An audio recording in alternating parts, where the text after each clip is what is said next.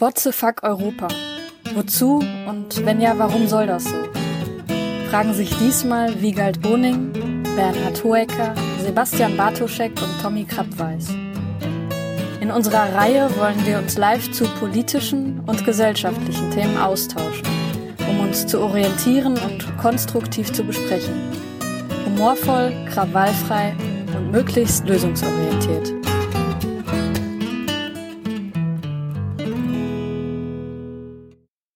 Also ich höre gerade von allen, dass man uns gut hört und sehen tut man uns auch. Dann ist ja alles gut. Ähm, interessanterweise äh, waren wir zumindest, also äh, Wiegald Bernhard und ich, relativ schnell uns einig äh, äh, via SMS, welches Thema wir denn behandeln wollen, nämlich Europa. Und das, das Tolle ist ja, äh, Wiegald, du, du postest ja, also in meinem Gefühl so mindestens einmal pro Woche äh, irgendetwas sehr, sehr, sehr Flammendes, flammend Positives zu Europa. How come? Ja, das ist so. Ähm, jeder Mensch hat ja die eine oder andere Überzeugung. Ja gut, manche haben auch gar keine Überzeugung. Aber ich habe einige und zu denen gehört an allererster Stelle, dass ich die europäische Integration für sehr, sehr wichtig halte, übergeordnet wichtig. Ähm, und dass äh, man sich bekennen soll zu Europa, um dem der großen Flut der Rechtspopulisten und auch von links gibt es das auch Herr zu werden, die gegen Europa agitieren, weil ich das für eine extrem gefährliche Fehlentwicklung halte. Mhm. Ja, vielen Dank. Ich denke, das war eine wunderbare Show heute. ja, alles gesagt. okay, äh, äh, Bernhard, bei dir sieht man ja schon, du äh, hast ja tatsächlich dein Zimmer dauerhaft dekoriert ja. mit einer Europaflagge. Ich habe keine Möbel, ich besitze nur eine weiße Wand mit der Europaflagge, um den Kern meiner Überzeugung. Nein, also ich bin überzeugter Europäer. Ich bin, ich möchte es extrem formulieren. Ich träume von den Vereinigten Staaten, von Europa, von einer Europäischen Union, äh, von einer Europäischen Republik oder wie auch immer man das dann genau aus, äh, ähm, ausformuliert, wie man das dann strukturiert, muss man dann im Detail sehen. Aber grundsätzlich glaube ich, diese Kleinstaaterei, die wir heutzutage machen, ist total, ist total 19. Jahrhundert. Und das, was Deutschland geschafft hat, 1800, ja, wenn ich jetzt ein Jahr sage, hat man mit Sicherheit 71. noch so einen Krieg. Naja, da ist so ein Krieg bei, da wäre ich vorsichtig, deshalb habe ich mich nicht getraut, ein Jahr zu nennen. Aber dass diese Vereinigung zu einem Deutschland und dass uns das zu dem gemacht hat, was wir heute erhalten wollen, das geht auch mit Europa. Man, muss, man muss es nur wollen. Herr Bartuschek. Ja, ich kann mich dem nur anschließen. Also der europäische Bundesstaat ist auch so eine Sache, die mir seit langer Zeit am Herzen liegt. Ähm, ich habe ja osteuropäische Wurzeln. Für meine Familie aus Polen war die europäische Integration einer der wichtigsten äh, Schritte überhaupt. Und ich glaube auch, dass tatsächlich äh, diese Stabilität, die wir nach äh, 45 dann langsam über die EU gekriegt haben, eine der wunderbarsten Errungenschaften des Humanismus und der Menschheit insgesamt tatsächlich äh, ist. Okay. Das Problem ist aber jetzt, wenn wir alle nur für Europa sind und dafür Werbung machen. Wir müssten ja so eine Art ja, Etzstein oder ein also, Kontrastmittel oder Ich kann haben. zumindest ja der, der Herr Krapp weiß Ja, der Herr Krapp weiß muss diesem Menschen, der da gerade anruft, sagen, dass er jetzt nicht telefonieren möchte. Sekunde. Ja, in einer Konferenz. Guten Tag. In einer Konferenz. Das ist total, damit ich wichtig klinge. Das sage ich immer, wenn ich beim Einkaufen bin. Ah, servus. Äh, ich, ich bin, bin gerade in einer, in einer Skype-Konferenz. Darf ich dich zurückrufen? Danke. Ciao. Die können aber auch dabei bleiben und zwar live ja, auf also, facebook.de. Also bei mir, bei mir ist es tatsächlich so, dass ich auf der einen Seite selbstverständlich es zwar großartig finde, wenn möglichst viele Staaten äh, möglichst einig an einem Strang ziehen. Auf der anderen Seite sind mir solche Getüme immer, oder sind mir Gremien immer also für mich sind Gremien immer ein Problem. Für mich ist schon Brainstorming unter drei Personen ein Problem.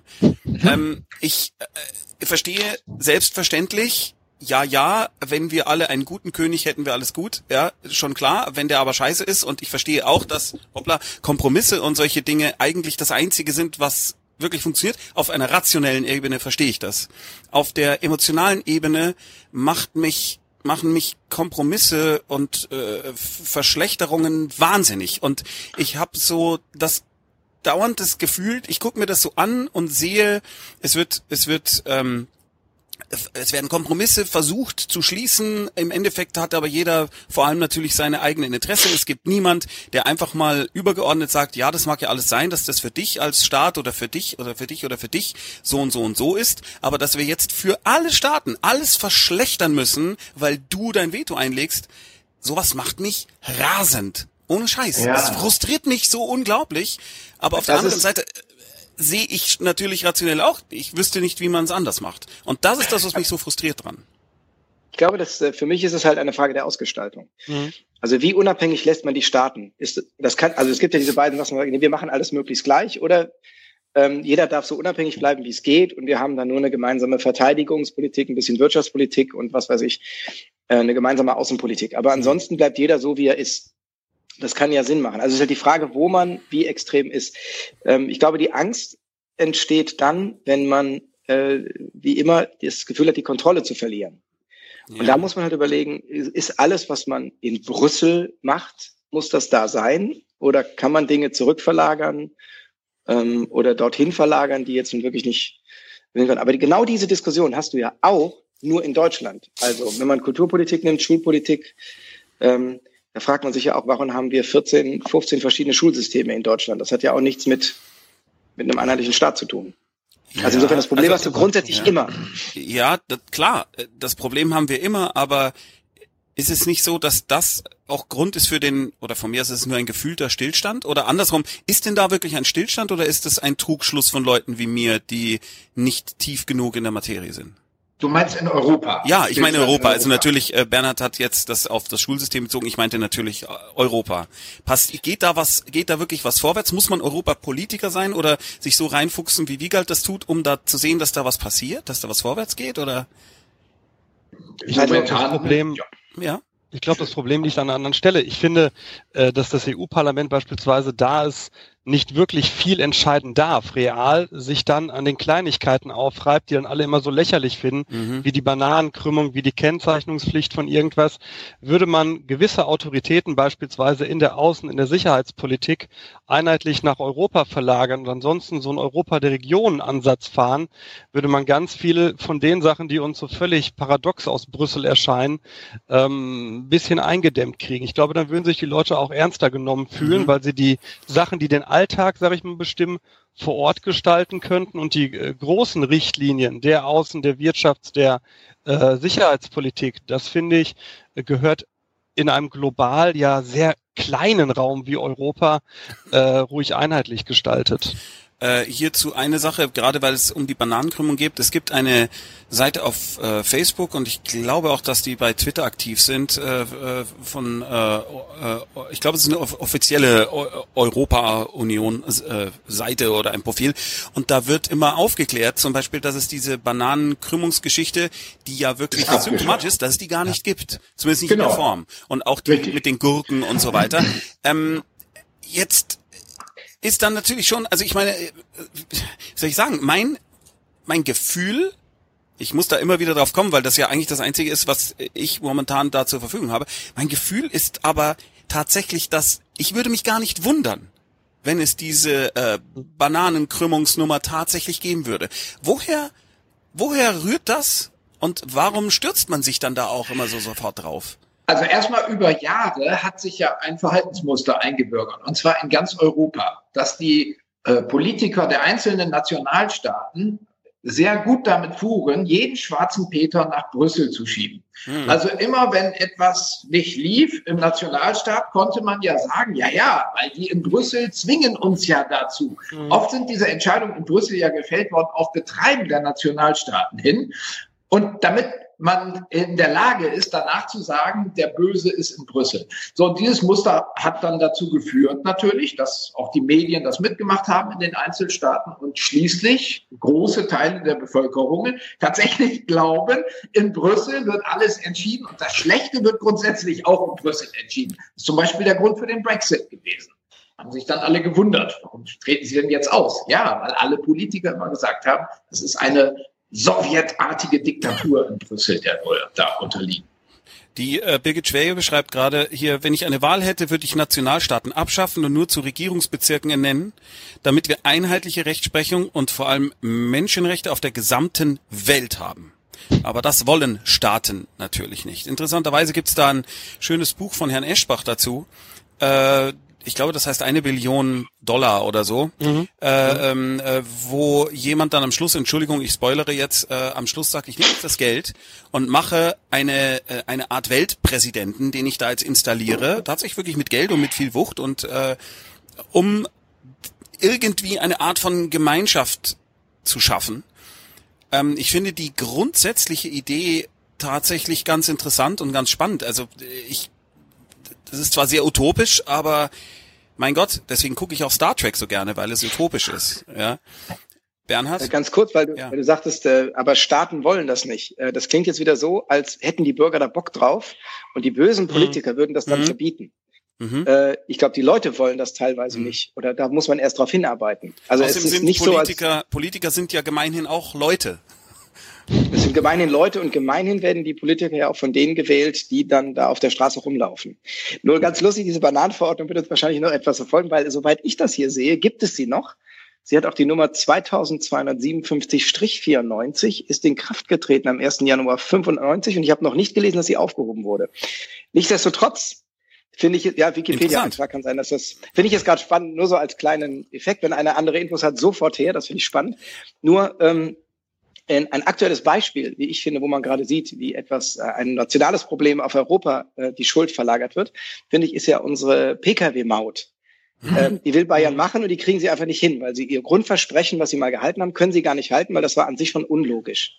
So, egal was passiert, entweder sie schaffen es, das kriegen es irgendwie dann durch, oder aber es geht nicht, weil es nach Europarecht verboten ist oder der Europäische Gerichtshof das wieder einstampft. Und dann werden sie genau das machen. Sie werden sagen, die hätten es gemacht, aber mhm. Europa hat es verhindert.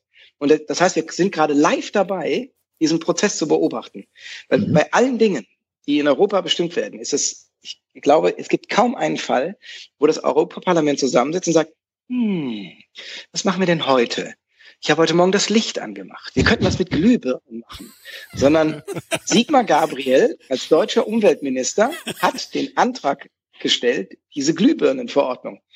Ähm, also die hat diese Glühbirnenverordnung beantragt. Also es ist ein Ur, eine urdeutsche Idee. Also sich jetzt zu beschweren, das wäre, Europa ist schlicht und einfach falsch. Hm. Und auch der Sinn zu der, noch, noch mal ganz kurz, und, ja. und auch zu dieser Bananenkrümmung, ob die jetzt stimmt oder nicht, ist ja wurscht. Es ist ja auch nicht so, dass die sagen, komm, wir machen mal Bananen einfach gerade, weil es sieht schöner aus. Wir brauchen ordentliche deutsche, Ban äh, europäische Bananen, die gerade sind und nicht krumm oder nur krumm genug.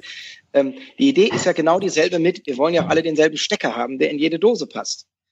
Ähm, wir wollen ja, alle auch, ja Herr, wollen alle denselben ähm, äh, Gurt, der in dieselben Gurthalterung passt. Und deshalb gibt es natürlich auch eine Idee für Bananen, damit wir alle dieselben Bananen versch äh, Mischbatterien äh, benutzen können und damit wir alle dieselben Wagen haben. Herr, Herr Verheugen war vor kurzem irgendwie all over Facebook, weil er angeblich dafür verantwortlich ist, wofür ich ihm sehr danke, wenn das so stimmt, dass wir jetzt Netzteile haben, wo man einfach ein USB-Kabel dran steckt und nur das andere Ende des Kabels ist dann speziell für das Handy. Wie galt du nix? Ja, das hörte ich auch so. Ja, ja. Eine gute Entwicklung. Ja. Ja, wobei genau. ich mich da immer frage, also das ist natürlich nett und das ist gut. Die Frage genau. ist, brauchen wir das äh, staatlich äh, geregelt? Ich glaube nicht. Ich glaube, dass der Markt da ganz viel selbst regeln kann und regeln würde. Ich würde mir von Europa da eine, eine, eine größere, einen größeren Rahmen wünschen. Den wiederum sind die Nationalstaaten aber nicht bereit abzugeben. Ne? Wenn ich gerade auf die Außenpolitik, das ist so eines der Themen, das mich in Europa immer beschäftigt, schaue. Ne? Wir haben immer noch äh, unsere 24 Außenminister, die alle einzeln äh, in den USA vorsprechen, wenn es um irgendwas geht, statt unseren Außenbeauftragten oder unsere Außenbeauftragte, ich weiß äh, ehrlich gesagt gerade im Moment nicht, wer es ist, äh, dass die eben für die, Bitte, da, für die EU... Mogherini Meloni heißt sie, oder? Die Italienerin. Dankeschön. Genau. Dass die dann zentral für die EU beispielsweise mit den USA oder mit China verhandelt. Und äh, wir haben das an einigen Stellen ja lange Zeit geschafft. Also die NATO beispielsweise als westliches Verteidigungsbündnis äh, hat ja auch Strukturen, wo keiner schreit, oh mein Gott, also natürlich, ähm, ein paar Rednecks schreien immer, oh mein Gott, die UN und die NATO marschieren jetzt hier in den USA ein, aber mehrheitlich sind wir doch ganz zufrieden mit diesem westlichen Verteidigungsbündnis und seinen Strukturen und das fände ich für die EU auch schön. Für wen ist denn die EU tatsächlich ein Feindbild? Erstmal muss man ja mal sagen, es ist tatsächlich so, dass die Menschen sich emotional mit kleineren Einheiten, in denen sie sich zu Hause fühlen, eher identifizieren als mit Europa. Das gilt es einfach so zur Kenntnis zu nehmen. Die Deutschen feuern die deutsche Nationalmannschaft an und der Kölner sagt, Köln ist die schönste Stadt der Welt. Und oft wird dann ein Widerspruch hergestellt zwischen Europa oder der EU und dem Nationalstaat. Diesen Widerspruch habe ich persönlich noch nie wirklich nachvollziehen können. Ich bin Wildeshauser, Oldenburger, habe schon in allen möglichen Städten gewohnt, bin jetzt Wahlmünchner, ich bin Niedersachse, ich bin Wahlbayer sozusagen, ich bin Deutscher, ich bin Europäer, EU-Bürger und am Ende wohne ich auch auf der Welt. So, das sind ja alles all diese Einzelidentitäten haben so ihre Berechtigung. Und dieses Aufrechnen von weniger Nationalstaat, dann, dadurch wird man, verliert man seine Identität und wird zum Europäer. Das ist ja ein Muster, das so oft gedacht wird, aber nicht unbedingt stimmt. Ich kann ja also in einem Nationalstaat leben, der Kompetenzen abgibt an Europa und dennoch mich als Deutscher fühlen. Ich fühle mich übrigens auch als Bürger des Großherzogtums Oldenburg, das 1900 äh, 33 seinen Geist aufgab und aufging im Gau Weser Ems. so. Okay. Diese Rechts, Rechtsinstanz Großherzogtum Oldenburg gibt es nicht mehr. Oder bis 1918 gab es das. Ähm, trotzdem bin ich ja, kann ich ja privat mich entscheiden, mich als Oldenburger zu fühlen. Nur mal jetzt als ja, die Frage ist, äh, ich verstehe gar nicht, warum sich das, warum sich das alles immer so ausschließen muss. Warum Warum kann ja. ich denn nicht sagen, ich bin gerne Münchner und von mir ist jetzt mal total äh, oben drüber Weltbürger? Ja, ich kann das schon gar nicht. Ich merke, ich kann das gar nicht äh, ironiefrei aussprechen. Äh, warum eigentlich? Warum, ja, warum? Psychologisch brauchen wir kleinere, mittlere, große Gruppen. Ne? Du kannst dich mit einer Gruppe, die sieben Milliarden äh, Personen umfasst, nicht so identifizieren äh, wie mit deinen Jungs, mit denen du Fußball spielen gehst am Wochenende. Ich kann mich interessanterweise könnte ich mich dann wunderbar als Weltbürger identifizieren, wenn eine äh, äh, Alien-Rasse ja. uns bedrohen oder irgendwie uns entgegentreten würde. Dem gegenüber würde ich sagen, wir sind die Menschen, ja, das geht schon. Aber mhm. so jetzt in diesem Rahmen äh, fühlt es sich, wie soll ich sagen, es hat so, es hat so ein bisschen was Pompöses. Ja? ja das ist ja was, was, sowas so, ich bin Weltbürger, da denke ich sofort, ja. Mh, ja, Klar bist du Aber Europäer, finde ich, ist total konkret. Ich war ja, mal, genau. ich habe mal in Hollywood mitgespielt, in einem Film, von dem niemand was weiß, Gott sei Dank. So, und dort gab es mehrere Europäer, die am Set mitwirkten. Eine Port ein Portugiese, eine Schwedin, eine Engländerin und ich. Und abends trafen wir uns als Vierergruppe oft und haben diskutiert über die Unterschiede zwischen Amerika und Europa. Und bei dieser Gelegenheit wurde uns ganz klar, dass wir Europäer sind. Wir haben alle eine Kirche, Kirche in der Mitte des Ortes, mhm. eine Stadtmauer. Es gibt diese Tradition, die es in ganz Europa gibt mit der Innung, mit der Herkunft, dass man in der Familie bis vor einigen Jahrzehnten jedenfalls den Lebensweg beschritt, den die Eltern für einen sich vorgenommen haben. Da wurde man wieder Handwerker oder Musiker oder so. Und diese ganzen europäischen Identitäten, die gibt's in Amerika so nicht. Da ist eher die Mall in der Mitte. So, und wir Europäer standen da rum und gemeinsam haben wir festgestellt, was uns da alles verbindet. Was mir aber so in Europa nie konkret aufgefallen war und den anderen auch nicht.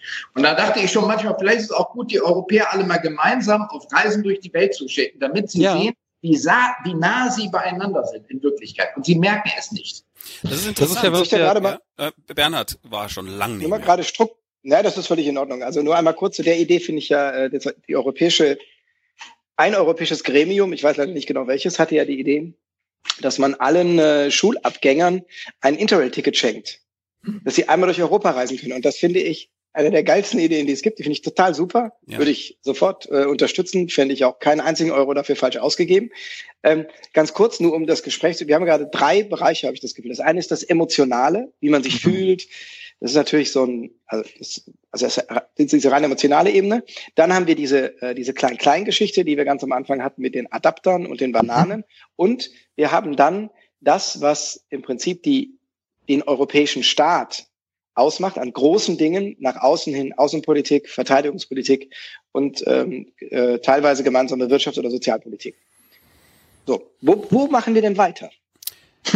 Ja, also ich glaube ganz ehrlich, so jetzt bis auf, auf, auf Bernhard, äh, äh, der ja immer wieder sagt, äh, also Bernhard, du sagst ja immer wieder, ich kann mit dem Intellekt äh, bei etwas mitgehen und das ist dann auch emotional. Und bei mir und auch bei dem leider heute abwesenden Fabian Sigismund ist es ja sehr oft so, dass wir auch wirklich gerne mitgerissen werden wollen, mögen, haben, sein, mhm. tun. Äh, und irgendwie wirkt es für, auf mich so, als würde es, wäre es wahnsinnig hilfreich, wenn die EU an sich irgendeine Art von Lobby hätte. Denn komischerweise hat sie bis auf jetzt Einzelpersonen, die sagen, ich finde das gut, wirkt es nicht so auf mich, als wären da jetzt äh, äh also auch unsere Politiker, so wie das früher tatsächlich in den 80ern, Anfang der 90er von meinem Gefühl her so war.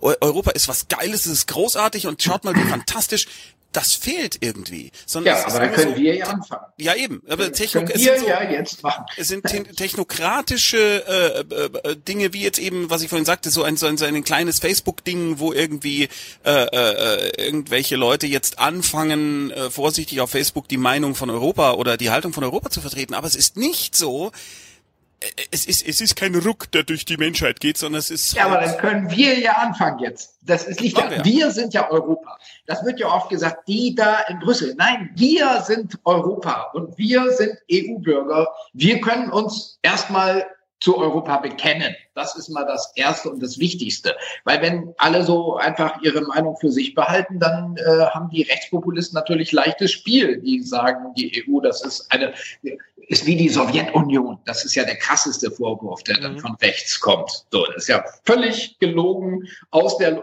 Banane, um halt in der Diskussion zu bleiben, sozusagen.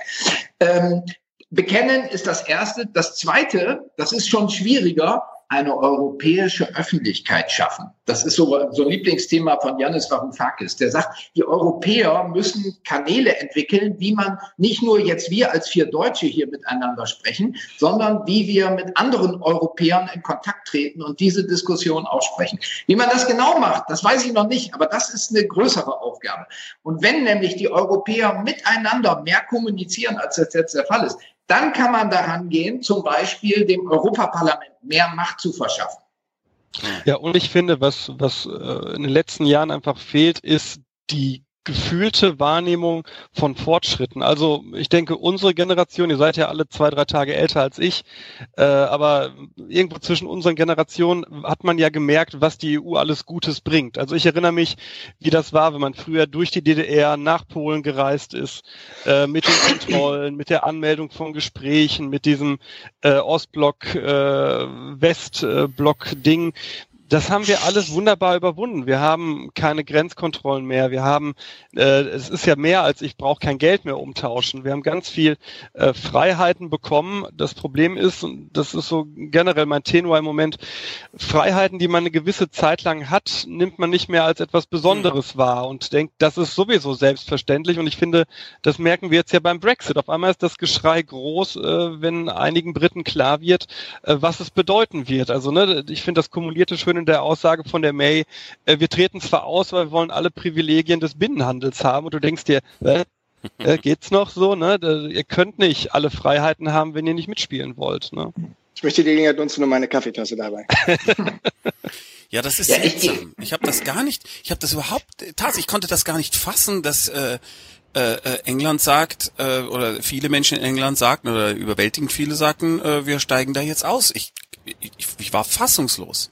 Ja, also, also erstmal ist es so, dass innerhalb Europas jedes Land, um jetzt mal ein Land als gemeinsamen Haufen zu sehen, da sind die Menschen auch unterschiedlich, aber jedes Land hat eine andere Vorstellung von diesem Europa. Die einen haben das wirklich als eine reine Wirtschaftsgemeinschaft, so ist es ja ursprünglich mal entstanden, wie gerade ähm, noch schön im, im Chat gesagt wurde, ist einfach als Wirtschaftsgemeinschaft entstanden und Leute gibt es immer noch, die sagen, wir wollen das auch nicht mehr als eine gemeinsame Wirtschaftsregelung, mehr wollen wir gar nicht. Ähm, und für andere ist das als eine, ähm, ja, als wirklich als, äh, als, als gemeinsame Idee, die auch ähm, größere Projekte stemmen kann. Für andere ist es einfach nur eine Möglichkeit, äh, ähm, friedliche und demokratische Prozesse zu starten, wie es ja ein Ziel war, als man im Osten die EU ausgeweitet hat, dort demokratische Prozesse in Gang zu bringen, was ja auch im Großen und Ganzen extrem gut funktioniert hat. Ist und ähm, wenn jetzt Europa sich dazu entwickelt, dass es immer größere politische Entscheidungen trifft, gerade jetzt so Dinge wie Flüchtlingspolitik, Außenpolitik, Sicherheitspolitik oder was jetzt gerade wieder kommt, äh, Europa als Atommacht, dann ist natürlich ein Land, was sagt ganz ehrlich, äh, wir würden gerne alleine sein und äh, wir wollen nur wirtschaftlich mit allen kooperieren, das ist ja auch in Ordnung, aber ansonsten hätten wir gerne unsere eigenen Dinge, dann wird es natürlich immer schwieriger dafür, äh, für so ein Land dabei zu sein. Und es wird immer leichter, mit einfachen, teilweise einfach falschen Argumenten, die Leute dann zu überzeugen. Man hatte ja äh, zwischenzeitlich den Eindruck, dass es der EU der EU darum ging, vor allem zu wachsen und das auch, äh, wenn es eigentlich nicht so hundertprozentig gepasst hätte. Ist dieser Eindruck äh, eurer Meinung nach richtig oder ist das auch Quatsch? Definiere passen. Wann ja. passt es? Ja, weil Nein. du gerade, äh, du sagtest ja gerade sowas, weißt du, die, die, da gibt es ein Land, äh, XY, das möchte gerne diesen Teilbereich sehr gerne, ja, Währungsunion, bla bla bla und so weiter, schneller Transfer, aber äh, all den anderen Scheiß eigentlich nicht.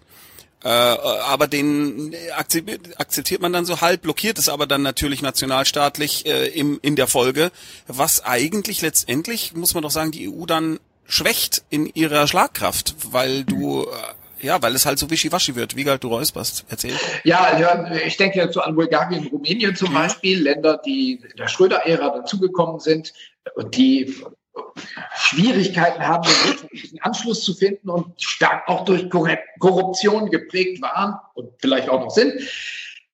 Kann man denn einen großen Teil Europas einfach ausschließen von der EU und sagen, weil wir sind der Club der wirtschaftlich Entwickelten? Da muss man einen Mittelweg finden. Und da kann man drüber streiten, ob das richtig war oder falsch. Aber ich glaube, es war grundsätzlich eine richtige Entscheidung, zum Beispiel Bulgarien und Rumänien dazuzuholen. Das ist einfach ein Teil Europas. Und auch die haben das Recht, zu diesem Projekt dazuzugehören. Meine ist doch der Herr Bartoschek dann der Richtige als unser Osteuropa-Experte. Ja, ich kann für den Osten äh, kann ich sagen, war das ein wunderbarer Schritt und ich glaube, äh, der Schritt, den wir aber nicht gegangen sind emotional, ist vielleicht ist das da klar geworden von der EWG hin zur EU. Also wir wir waren eine Wirtschaftsunion und wir sind eigentlich jetzt eine Werteunion. Mhm. Wir haben aber äh, immer Wertedebatten eigentlich meinem Gefühl nach vermieden. Wir haben über ganz viele Werte nicht äh, verhandeln, miteinander reden wollen. Was macht denn die europäischen Werte äh, genau aus? Und äh, wie sind auch gewisse Handlungen der EU, wenn ich Richtung Türkei beispielsweise schaue, mit den europäischen äh, Werten vereinbar? Und äh, das ist, glaube ich, das, was uns mh, zumindest ein Stück weit um die Ohren geflogen ist, weil dann im Zweifelsfall immer gesagt wurde, ja, wir sind ja im Kern eine, eine Wirtschaftsunion. Nein, wenn wir eine Wirtschaftsunion wären, hätten wir bei der EWG bleiben können. Das heißt also, man ja. müsste den Mut dazu haben, innerhalb der EU zu sagen, wir sind auch eine Wertegemeinschaft, bekenne dich dazu, reiß dich zusammen. Das hätte aber doch dann zur Folge, dass man, na ja, wie soll ich sagen, dann wird doch auch das Sieb irgendwie feiner äh, notgedrungen, weil es gibt ja dann eben auch Staaten, wo du sagst, okay, äh, bezüglich der Werte äh, haben wir hier so viel massiven Diskussionsbedarf. Ich glaube, ihr passt hier eigentlich gar nicht wirklich mehr hinein oder noch nicht hinein. So wie ja diese ewigen Diskussionen mit der Türkei äh, äh, ja verlaufen Türkei sind. Ich glaube, das kann man ja auch nicht so aus, Vergangenheit reden. Nee. Sieht ja auch nicht so aus, als wenn die Türkei in absehbarer Zeit EU-Mitglied wird. Nein, das ist jetzt das eine Beispiel. Bei anderen, ich glaube, es ist ganz gut, sich zwischendurch mal vor Augen zu führen, warum es die EU überhaupt gibt. Ähm, ich kann das ja mal an einem persönlichen Beispiel machen. In der Familie Boning sind seit den Befreiungskriegen Anfang des 19. Jahrhunderts in jeder Generation äh, die männlichen Mitglieder mindestens zur Hälfte in Kriegen umgekommen. Im Zweiten Weltkrieg, ja, im Zweiten Weltkrieg war es noch mein Onkel Andreas, mein Vater war zu jung dafür. Mein Onkel Willi ist Lungensteckschuss, hat an allen Fronten gekämpft. So, und es ging immer gegen die Franzosen. Der wichtigste, der, der wichtigste Akt der Befriedung Europas bestand darin, dass die Deutschen und die Franzosen die Erbfeindschaft überwunden haben. Das ist eine großartige zivilisatorische Leistung. Und das ging am besten, wenn man das einbettet, Gleich mit den Benelux-Ländern, so ging es ja los in einer Europäischen Wirtschaftsunion. Wenn man miteinander Handel treibt und gemeinsam zum Beispiel den Kohlebergbau beaufsichtigt, dann schießt man sich nicht gegenseitig tot. Das war die Grundüberlegung. Und diese friedensstiftende Wirkung, die taucht in Diskussionen ja heutzutage viel zu selten auf. Ja. Wir reden über wirtschaftliche Vorteile und es geht immer um, ob man genug Subsidiarität hat oder zu wenig oder so. Wir müssen erst einmal festlegen, wie es denn vorher war. 250 Jahre oder so haben sich Deutsche und Franzosen gegenseitig alle paar Jahre gegenseitig totgeschossen. Und das gibt's nicht mehr. Und wenn man heute über die EU herzieht, dass das so ein Wasserkopf wäre oder die reden ja nur, die entscheiden ja nichts oder die schließen nur schlechte Kompromisse. Die Alternative ist, dass wir uns gegenseitig totschießen. Und dann gibt's ja immer wieder Leute, die sagen, naja, das ist jetzt ja Schwarz-Weiß-Malerei, so macht die AfD das ja. Äh, das, äh, so schlimm ist es ja überhaupt nicht. Wir werden ja wohl auch wunderbar miteinander klarkommen. Und dann sitzen da im Koblenz neulich Gerd Wilders und Le Pen und, und Petri gemeinsam auf so einer Bühne und dann denkt ihr euch, ihr schafft das nicht. Da wird so schnell eine nationalstaatliche Eigendynamik einsetzen. Wenn Bismarck das mit Ach und Krach hingekriegt hat, Frankreich zu isolieren, Frau Petri kriegt das nicht hin. Und das ist natürlich entsetzlich, dass so schnell so etwas dann zu kriegerischen Auseinandersetzungen führen wird. Davon bin ich leider relativ überzeugt. Vielleicht heutzutage nicht mehr, indem die Panzer durch die Gegend fahren, aber in Handelskriegen, Cyberwar und was es da alles gibt. Das blüht uns dann. Das kann man zwischendurch durchaus mal sagen, ohne dass man dann als Prophet des Bösen dasteht. Äh, Bernhard Das ist übrigens gar nicht, ganz kurz, das ja. ist gar nicht so weit weg, Wiegald. Ich war vor, ich glaube, drei Jahren in Bosnien unterwegs. Wir haben da sowas gemacht über genau. die angeblichen bosnischen Pyramiden. Äh, und das war ganz spannend, weil ich zum ersten Mal das Gefühl hatte, als da äh, Soldaten waren. Das waren Bundeswehrsoldaten, ähm, irgendwie in so einem, ich, ich weiß gar nicht genau, ob das NATO oder EU oder wer auch immer das macht ist. Da wurde mir aber klar, äh, und das sehen die Bosnier auch so, das garantiert auch Stabilität. Die Einbindung in so ein Militärbündnis, das wie soll ich sagen, Schiedsrichter ist vielleicht der falsche Begriff, aber äh, tatsächlich für Frieden sorgt da, wo gerade bei so multiethnischen Staaten Sachen sehr schnell wieder aufflammen könnten. Und da bin ich äh, ganz bei dir. Also natürlich würde eine äh, ethnopluralistische, so heißt ja dieses äh, Nationalstaatenkonzept von Wilders und Co., Welt erst einmal wieder funktionieren, wenn jeder nur auf sich schaut. Aber irgendwann wird auch ein Wilders ins Ausland schauen und auch eine Petri ins Ausland schauen. Und es ist für uns nur undenkbar im Moment, dass Kriege nochmal relevant werden könnten. Aber in Bosnien, da habe ich zum ersten Mal in meinem Leben was anderes gefühlt. Wenn du dann Flatterband siehst, wo Minenfelder abgesperrt sind und du denkst dir, scheiße, ey, wir sind anderthalb Stunden gerade mal geflogen, ne? Das könnte auch Malle sein. Mhm. Äh, Bernhard, du hast während äh, Wiegerts flammendem Vortrag verzückt geguckt. War das, äh, äh hatte das also andere Gründe? Oder? Also äh, wirklich, du hast Zeit zu schinden, sage ich, dass ich grundsätzlich Wiegald sehr gerne zuhöre. ähm, nein, aber ich finde, es ist genau das. Ähm, mein Gedanke, den ich immer habe, ist, wenn die Leute sich darüber beschweren, was Europa kostet und so weiter. Das sind, glaube ich, pro Person sieben Euro im Jahr pro Einwohner. Das google ich gleich jetzt nochmal, weil das äh, hat der Westerwelle damals gesagt. Und ich persönlich bin total bereit, sieben Euro im Monat dafür zu bezahlen, auch für jemand anders, der es nicht kann, dafür, dass man einfach in aller Ruhe durch Europa fahren kann, ohne Sorge zu haben, dass es, also, dass man, dass man kriegerischen Auseinandersetzungen nahe kommt. Europa, ich, das, ich weiß nicht, man kann sich das gar, also ich, selbst wir, die wir jetzt ja schon so uralt sind und äh, den Kalten Krieg erlebt haben und äh, das Wort Vietnam schreiben können, ja, selbst wir können uns ja nicht wirklich vorstellen, was es heißt, äh, in der kriegerischen Welt oder in einem ja. Land zu leben, was Krieg führt. Aber die Vorstellung, dass Deutschland noch nie, noch niemals in den letzten äh, was äh, 14 Milliarden Jahren, seitdem gibt's ja das Universum, noch niemals nur von Freunden umgeben war und von mhm. Verbündeten hm. Das, das, muss, das kann man sich gar nicht, wir hatten immer eine Grenze zu einem Feind. Ja. Und jetzt nicht. Und es gibt Leute, die sagen, oh, ist das aber, jetzt aber scheiße. Jetzt ist irgendwie, jetzt verstehe ich mit den Nachbarn, jetzt würde ich gerne wieder nichts mehr mit denen zu tun haben. Also, das ist mir so, ich weiß ja, aber nicht, wie absolut. man das vermitteln kann, weil es total, weil natürlich wieder, wie gesagt, ja, ganz ehrlich, ähm, wenn wir jetzt nicht gemeinsam eine Außenpolitik haben, fangen wir doch nicht an, uns mit den, äh, keine Ahnung, mit den, äh, mit den Franzosen zu streiten. Ja, das doch, wird dann das schon. Geht ganz schnell. Ja. Ich glaube, dass das total schnell geht. Gerade mit den Franzosen, das geht ganz schnell. Das kann, da gibt es so einzelne Beispiele, in den letzten Jahren, da konnte man das ganz schnell sehen. Airbus, Neubesetzung des Vorstandsvorsitzes bei Airbus, Tom Enders. Die Franzosen wollten jemand anders durchsetzen. Und Sarkozy war neu, der wusste noch nicht so richtig, wie das läuft. Und hat mal geguckt, jetzt machen wir mal so ein Powerplay mit Angela Merkel. Das verloren ging, hat er nicht geschafft. Aber man erkannte daran schnell mal, wenn man, ich habe französische Zeitungen da mal gelesen in der Zeit, man erkannte, äh, was für eine Dynamik das dann kriegt. Da sind zwei Länder, die sind stolz und kräftig und haben eine gewisse Kraft. Die Deutschen momentan mehr als die Franzosen, aber die deutsche Kraft ist nicht so groß, dass wir es wirklich dominieren können. Bei den Franzosen genauso. Das ist eine ungünstige Konstellation und beide Länder neigen dazu, das, das Nationalstaatliche dann einfach so ein bisschen Elefant im Porzellanladen mäßig durchzusetzen. Die Deutschen zum Beispiel, wenn es um Gasleitungen durch die Ostsee geht, da fragt man auch nicht, da fragt man auch die Polen gar nicht erst. Da wird der Pole nicht gefragt. Da wird der Pole nicht gefragt, genau. Und sowas ist falsch falsch. So, das müssen wir Deutsche auch zur Kenntnis nehmen, genauso wie die Franzosen ab und zu. Die hatten solche Versuche auch immer mal mit der Union pour la Méditerranée. Da versuchte man so ein Gegengewicht zu einer deutsch dominierten Osteuropa, wollten die Franzosen unter Sarkozy noch die äh, Mittelmeerstaaten an sich binden. Das hat auch Angela Merkel relativ schnell unterbinden können. Aber man sieht immer mal, was für eine Dynamik da zwischen den Ländern ist. Besser ist wenn wir an einem Strang ziehen. Ist jetzt blöd, dass ich das zu drei Deutschen sage. wir müssten eigentlich noch einen Franzosen mit in der Runde haben, dann wäre es sinnvoller.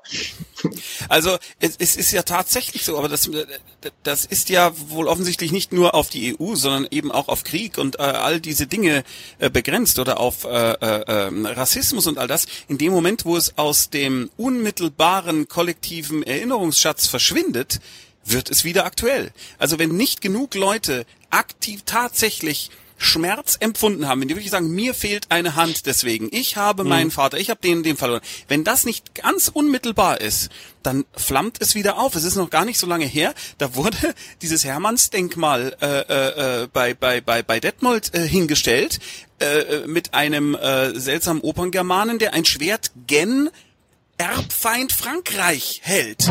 Und das war auch Ansage. Das wollte man so haben. Der hält sein Schwert gen Erbfeind. Ja. Und jetzt mittlerweile äh, sind wir eben äh, an so einem Punkt, wo wir uns nun befinden und man kann das eigentlich gar nicht genug wertschätzen. Äh, äh, aber komischerweise scheint, wenn der Schmerz verklingt, denkt man sich, oh, ich könnte mal eigentlich wieder mal auf so eine Herdplatte fassen, wenn die so rot ist. Das sieht doch irgendwie hübsch aus. Seltsam. Ich, also was ich sehr gerne mache, ist immer wieder vergleichen Deutschland und Europa, weil wir ähm, weil, das, weil quasi, wenn man sich Europa jetzt anschaut, eine Art Zeitreise hat, wie war Deutschland früher? Das, mhm. Natürlich ist Geschichte, mhm. wiederholt sich oder wiederholt sich nicht, je nachdem, welches Zitat man gerade dringender braucht, aber mhm. vom, äh, vom Grund finde ich das total spannend. Was wäre, wenn wir immer mehr auf die Bundesländer zurückgeben würden? Vielleicht sogar die Außenpolitik würde, dann würde ja auch, würde ich sogar eine Gefahr sehen, dass es innerhalb Deutschlands wieder zu Grenzen käme. Mhm. Was ich ein ganz klares, was ich ein Zeichen dafür finde, dass nur eine gemeinsame Einheit Stärke schafft. Also das ist ein ganz klares, also mir ist es ein völliges Rätsel, wie man denken kann, wenn ich mehr selber mache, bin ich stärker. Also das ist. Äh, ja, ich, das glaube ich nicht, Figal. Ich glaube, der Gedankengang ist nicht, wenn ich selber mache, bin ich stärker. Entschuldigung. Äh, Werner. Ist egal, wenn es eine Kritik ist, äh, wenn es eine Kritik ist, geht's an Wiegald. Das finde ich in Ordnung. Nein, ich glaube, es ist gar nicht, wenn ich es alleine mache, bin ich stärker, sondern wenn ich es alleine mache, dann habe ich es in meiner Hand. Ich glaube, es ist eine äh, wahrgenommene, genau, ein wahrgenommener Kontrollverlust, äh, der aber mit dem, jetzt kommt Wiegald zurecht, mit dem, was Wiegald zurecht äh, zu Beginn sagte. Man hat das Gefühl gehabt, alles Schlechte kommt von der EU. Wir haben überhaupt keine Möglichkeit, das zu kontrollieren. Die machen sowieso, was sie wollen. Mhm. Ähm, und ich glaube, das ist der Punkt. Ich glaube tatsächlich nicht, dass die Leute der Meinung sind, äh, wir können viel mehr stemmen als äh, Nordrhein-Westfalen, vielleicht als Bayern alleine, die glauben das vielleicht sogar, aber äh, im, im, in der Mehrheit glauben die Leute das nicht. Äh, sie glauben aber, dann habe ich wieder Kontrolle über das, was entschieden wird. Ja. Ganz kurz, weil ich das ein geiles Zitat finde, weil ich ja gerade überlegt habe, wiederholt sich Geschichte oder Geschichte wiederholt sich nicht. Äh, die Jessica schreibt ja einfach, Geschichte reimt sich. Ja, fand ich auch super. also sehr schön, das ist total, finde ich ja. total gut. Ich werde ihn einfach klauen nehmen mhm. und als meins ausgeben. Ja, ich finde es total, ich finde es total gut, weil wie, es äh, das stimmt. Weil es gibt natürlich so machen, ja. ja, wie wir das halt so machen. Meine, wo, als ob wir mit eigenen Ideen erfolgreich sind. Ähm, weil ich das total, ich finde es total, das beschreibt total schön, mhm. ähm, wie das, ähm, dass es Ähnlichkeiten gibt, aber natürlich inhaltlich auch total verschieden sein kann und dass man, dann kann man immer noch ein Paar rein oder umschlossener rein, ja. Äh, der, äh, ich weiß, das ist off-topic, aber es ist einfach zu schön äh, wegen des äh, Clowns, der äh, wir sind ja, wir haben ja früher immer in dem Studio produziert bei Samstagnacht, wo auch äh, Rudi Carell mit sieben Tage, sieben Köpfe war. Und ich, mein erste Kennenlernen mit Rudi Carell war, wir fahren äh, im Lift zusammen hoch. Er sagt kein Wort und kurz vorm Aussteigen sagt er, der Sketch, den du da gespielt hast. Und ich, ja, habe ich vor 20 Jahren schon geklaut. ja. Das war auf, äh, auf vielerlei Hinsicht ein sehr interessantes Statement, ja. Also, meine Fresse. Aber schau, der, der ist ja, äh, der hat's ja auch äh, in Deutschland zu was gebracht, trotz lustigem Akzent. Ja. Ja. ist richtig. Kann man so sagen. Ja. Ja, ja aber. Kinder dem Wohl auch. ja, verrückt. Aber Nur ganz wie, kurz, weil ich das gerade ja, einen spannenden Aspekt finde und mal hier auf, äh, also die Birgit ist ja unfassbar aktiv, die schreibt hier total viel und die sagt, man sollte äh, nur so als Idee erstmal die Grundlagen in Form von Gesetzen und Werten schaffen, bevor man ähm, wirklich zum Wohle aller Bürger etwas dann äh, machen will. Die, weil das ist ja das der entscheidende das Problem. In welcher Reihenfolge? Was ist, was sind die Schritte, äh, die passieren? Was also was wir machen ist, wir reden von Europa müsste, man sollte, wir sind eine Wertegemeinschaft. Ich meine, das klingt alles total toll, aber ich wüsste jetzt nicht, wo ich hingehe, um dieses Europa, dem Europa zu sagen, mach das jetzt mal. Mhm, das stimmt. Also wie kriegt man es hin, dass das mhm. Europaparlament mehr Macht bekommt? Ja, indem man national erstmal bei, bei den Bundestagswahlen jene Parteien unterstützt und wählt und Stimme gibt, äh, die für Europa eintreten. Das ist ja mal das allererste.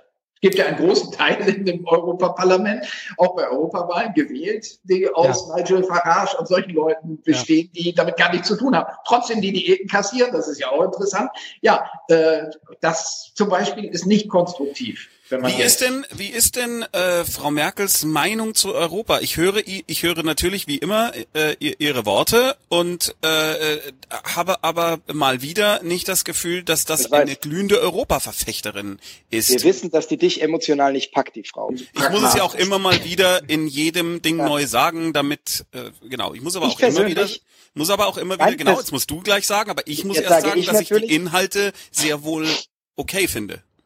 Ja. Ich glaube, dass sie eine glühende Verfechterin von Europa ist und dass sie extrem verstanden hat, dass Europa der einzige Weg ist zu Frieden und Wohlstand in Europa und zur Sicherheit, dass sie es auf ihre unnachahmlich, unemotionale Art aber nicht schafft, dich, dich Mich zu packen damit. Als einzigen offensichtlich, ja. Und dass sie aber, ähm, weil, sie, weil ich finde, sie ist ja sehr rational, was ich ja wiederum an ihr sehr mag, dass sie natürlich genau weiß, dass man nicht einfach hingehen kann und mit irgendwas durchprescht, weil sie hat nun mal ganz ähm, Europa, was sie dann irgendwie mitziehen muss und sie hat eine trotzdem, Bevölkerung, die sie mitziehen muss und sie hat eine Partei, die sie mitziehen muss. Trotzdem ist ihre Bilanz europapolitisch nicht gerade makellos. Also wenn man sich die Griechenland-Krise anguckt, denke ich zum Beispiel oft, dass Eurobonds, also eine Vergesellschaftung der Schulden der Nationalstaaten, das gemeinsame europäische äh, ein gemeinsames europäisches Kreditwesen besser wäre. Meine persönliche Meinung. Und da hatte sie Angst vor der CDU-Wählerschaft, die will, dass die Nationalstaaten, so wie es ja auch mal vereinbart war, für die eigenen Schulden haften. Aber es wäre für die Griechenland-Krise der bessere Weg gewesen. Nur jetzt so als Beispiel. Ja, aber das ist mir tatsächlich äh, zu spezifisch. Kannst du das besser oder äh, äh nicht besser, sondern größer ja, erklären? Fest, ja, festgelegt wurde, dass jeder Nationalstaat für seine eigenen Schulden haftet. Griechenland zum Beispiel. So, dann haben wir aber eine gemeinsame Währung und Griechenland wäre pleite gegangen, wenn man denen jetzt nicht mit Krediten geholfen hätte. Griechenland hätte günstiger neue Kredite zur Abbezahlung der faulen Alten gekriegt, wenn man ein gemeinsame, wenn man gemeinsame europäische Anleihen herausgegeben hätte, hm. sogenannte Eurobonds. Deutschland war da dagegen ja, dann kann, können sich natürlich die Länder, die in Schwierigkeiten stecken, leichter finanzieren mit Eurobonds. Mhm. Meiner Meinung nach gehört das dazu, so wie es ja auch Bundesanleihen gibt, obwohl einzelne Bundesländer wirtschaftlich schwächer sind als andere. Ist da, gehört da nicht Bremen-Oldenburg dazu, wo du so dieses Bremen-Oldenburg ist doch eins von diesen Schwächeren, da wo du so. Oldenburg nicht. Bremen, ja. ja Bremen, ja. Oldenburg nicht. Nein, muss ich ausgeben. Aber tatsächlich ist das ja gar ich, kein dummer Vergleich. Äh, ähm, äh, gar kein dummer Vergleich, äh, denn äh, es wird ja die ganze Zeit gestritten in Deutschland über diesen Ausgleich. Und zwar be bekennenderweise durch äh, Länder wie hier äh, Bayern, in dem ich sitze, die die ganze Zeit sagen, wir wollen jetzt aber doch nichts mehr zahlen, jetzt muss auch mal gut sein. Ja. ja äh, was also jetzt ich, sind sie ja saniert. Ja, was genau. ja eben, genau. Äh, äh, interessanterweise, wenn ich das äh, recht nicht erinnere, aber äh, aus dem äh, aus meinem Halbwissen herausfische, äh, war äh, Bayern ja auch mal Empfänger äh, äh dieser Zahlungen, oder? Und, und NRW hat zu der Zeit äh, gut äh, nach Bayern Transfer, also nicht direkt nach Bayern, aber NRW mhm. hat damals gut eingezahlt. Aber ich, ich, glaube, das ist alles nicht, um auf deine Kernfrage zurückzukommen, mhm. erlebbar. Ich glaube, dass mhm. äh, Wiegald hat äh, vielleicht recht, vielleicht auch nicht mit dem, was er sagt. Äh, das sind Details von Wirtschaftspolitik. Das ist aber nichts, mit dem du äh, auf dem Marktstand die Leute äh, umhaust, indem du sagst, wenn wir jetzt Eurobonds haben, haben wir ein europäisches Bewusstsein. Das hast du nicht gesagt, aber ne, ich glaube, so, so wenig ich von dem aktuellen US-Präsidenten halte, und ich denke, die meisten dieser Runde werden mir zustimmen, ähm, ist es so, dass wir durch Trump eine Möglichkeit für die EU bekommen. Denn auf einmal äh, haben wir die, die Möglichkeit und die Notwendigkeit, selbst auch mal Position zu beziehen, Flagge zu zeigen und uns Stück weit zu emanzipieren als EU. Und gerade jetzt wäre ein schöner Zeitpunkt eigentlich.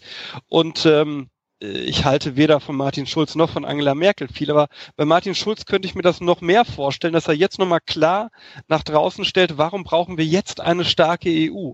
Warum müssen wir selbst als äh, geopolitischer Player handlungsfähig werden und das eben so runterbrechen, dass der äh, einfache Bürger am Marktstand auch versteht, yo, ey, das ist schon sinnvoll, weil wenn da mal so ein Schwachmat in Washington sitzt, macht es ja ganz gut Sinn, wenn wir eigene Stärke haben. Ja, wobei da meine große Sorge ist, aber das kann wieder nur die be berüchtigte Filterblase sein, dass die Leute, von denen ich eigentlich so, also die, die Menge der Leute eher sagt, oh, der Trump, der macht das ganz gut, der zeigt denen jetzt einmal, was los ist.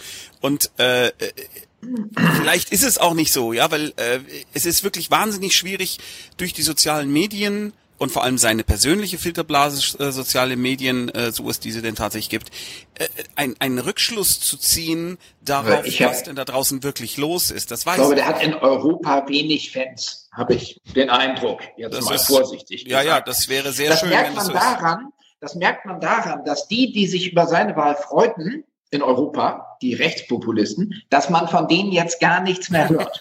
Die sagen nichts mehr zu Trump. Das ist ein Zeichen dafür, dass selbst deren eigene Anhängerschaft äh, von dem nicht so viel hält. Sonst würde außer, man den zur Werbung nutzen. Außer Seehofer, der gesagt hat, hat doch gesagt, er fährt jetzt einmal hin. Das ist der Sonderfall. Seehofer, ja, der besucht aber auch Putin. Putin, genau, der war ja auch beim Putin. Weißt du. Nein, aber ich habe das, was, was Wiegald sagt, bei den Polen ganz spannend äh, erlebt. Die Polen haben ja diese äh, rechtspopulistische Peace-Regierung, die unglaublich pro Trump war.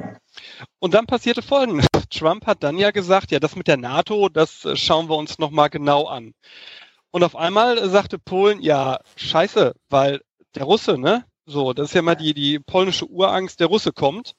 Ähm, dann gab es ja dieses äh, NATO-Manöver vor einigen äh, Wochen, wo die Soldaten der NATO von den Polen mit Blumenkränzen und allem Möglichen begrüßt wurden und gefeiert wurden. Und seitdem ähm, sind natürlich ähm, die Bekundung der Regierung, also von, von Shidwar, der Ministerpräsidentin, immer noch positiv pro Trump, aber dieser, dieser Jubel, der am Anfang da war, ist plötzlich verhallt, als man sich klar machte, ohne NATO äh, wird das bitter, wenn Russland sich erstmal die ganze Ukraine einverleibt, was in Polen ein sehr wohlgedachtes äh, Szenario ist. Hm. Okay. Also nur ganz kurz, ich ja. habe heute Morgen noch eine Statistik gelesen, dass die FDP, äh, FDP, die AfD Wähler, mehr, die sind, die mehrheitlich immer noch Trump eigentlich ganz gut finden. Das hat, also ansonsten geht überall diese ja. Beliebtheit, ja, ja. Aber die ja, Wähler, ja, ich versuche es ah. gerade zu finden, aber ich war doch überrascht, das ist wirklich so ein, eine, eine markante Mehrheit. Ich versuche, wenn ich ist finde, das einfach, ist das einfach, weil das jemand ist, der äh, bei allem Wahnsinn einfach nur laut und stark ist und das ist etwas, was äh, Leute irgendwie gut finden? Und gegen das Establishment. Ja, ja genau. Das, ja, das wird ja auch oft miteinander Stimmt. verbunden. Interessanter neuer Aspekt. Ja. EU und Establishment wird ja oft in einem in einem Topf zusammengerührt. So, ja. das sind die Bösen, das Establishment. Ich habe ja noch immer nicht ganz genau begriffen, wer mit Establishment eigentlich gemeint ist. Ich habe mittlerweile den Eindruck, da sind Leute gemeint, die Abitur haben oder geputzte Schuhe tragen, oder dass man das so ganz runterbricht. Also, ähm, also mir das jemand erklären?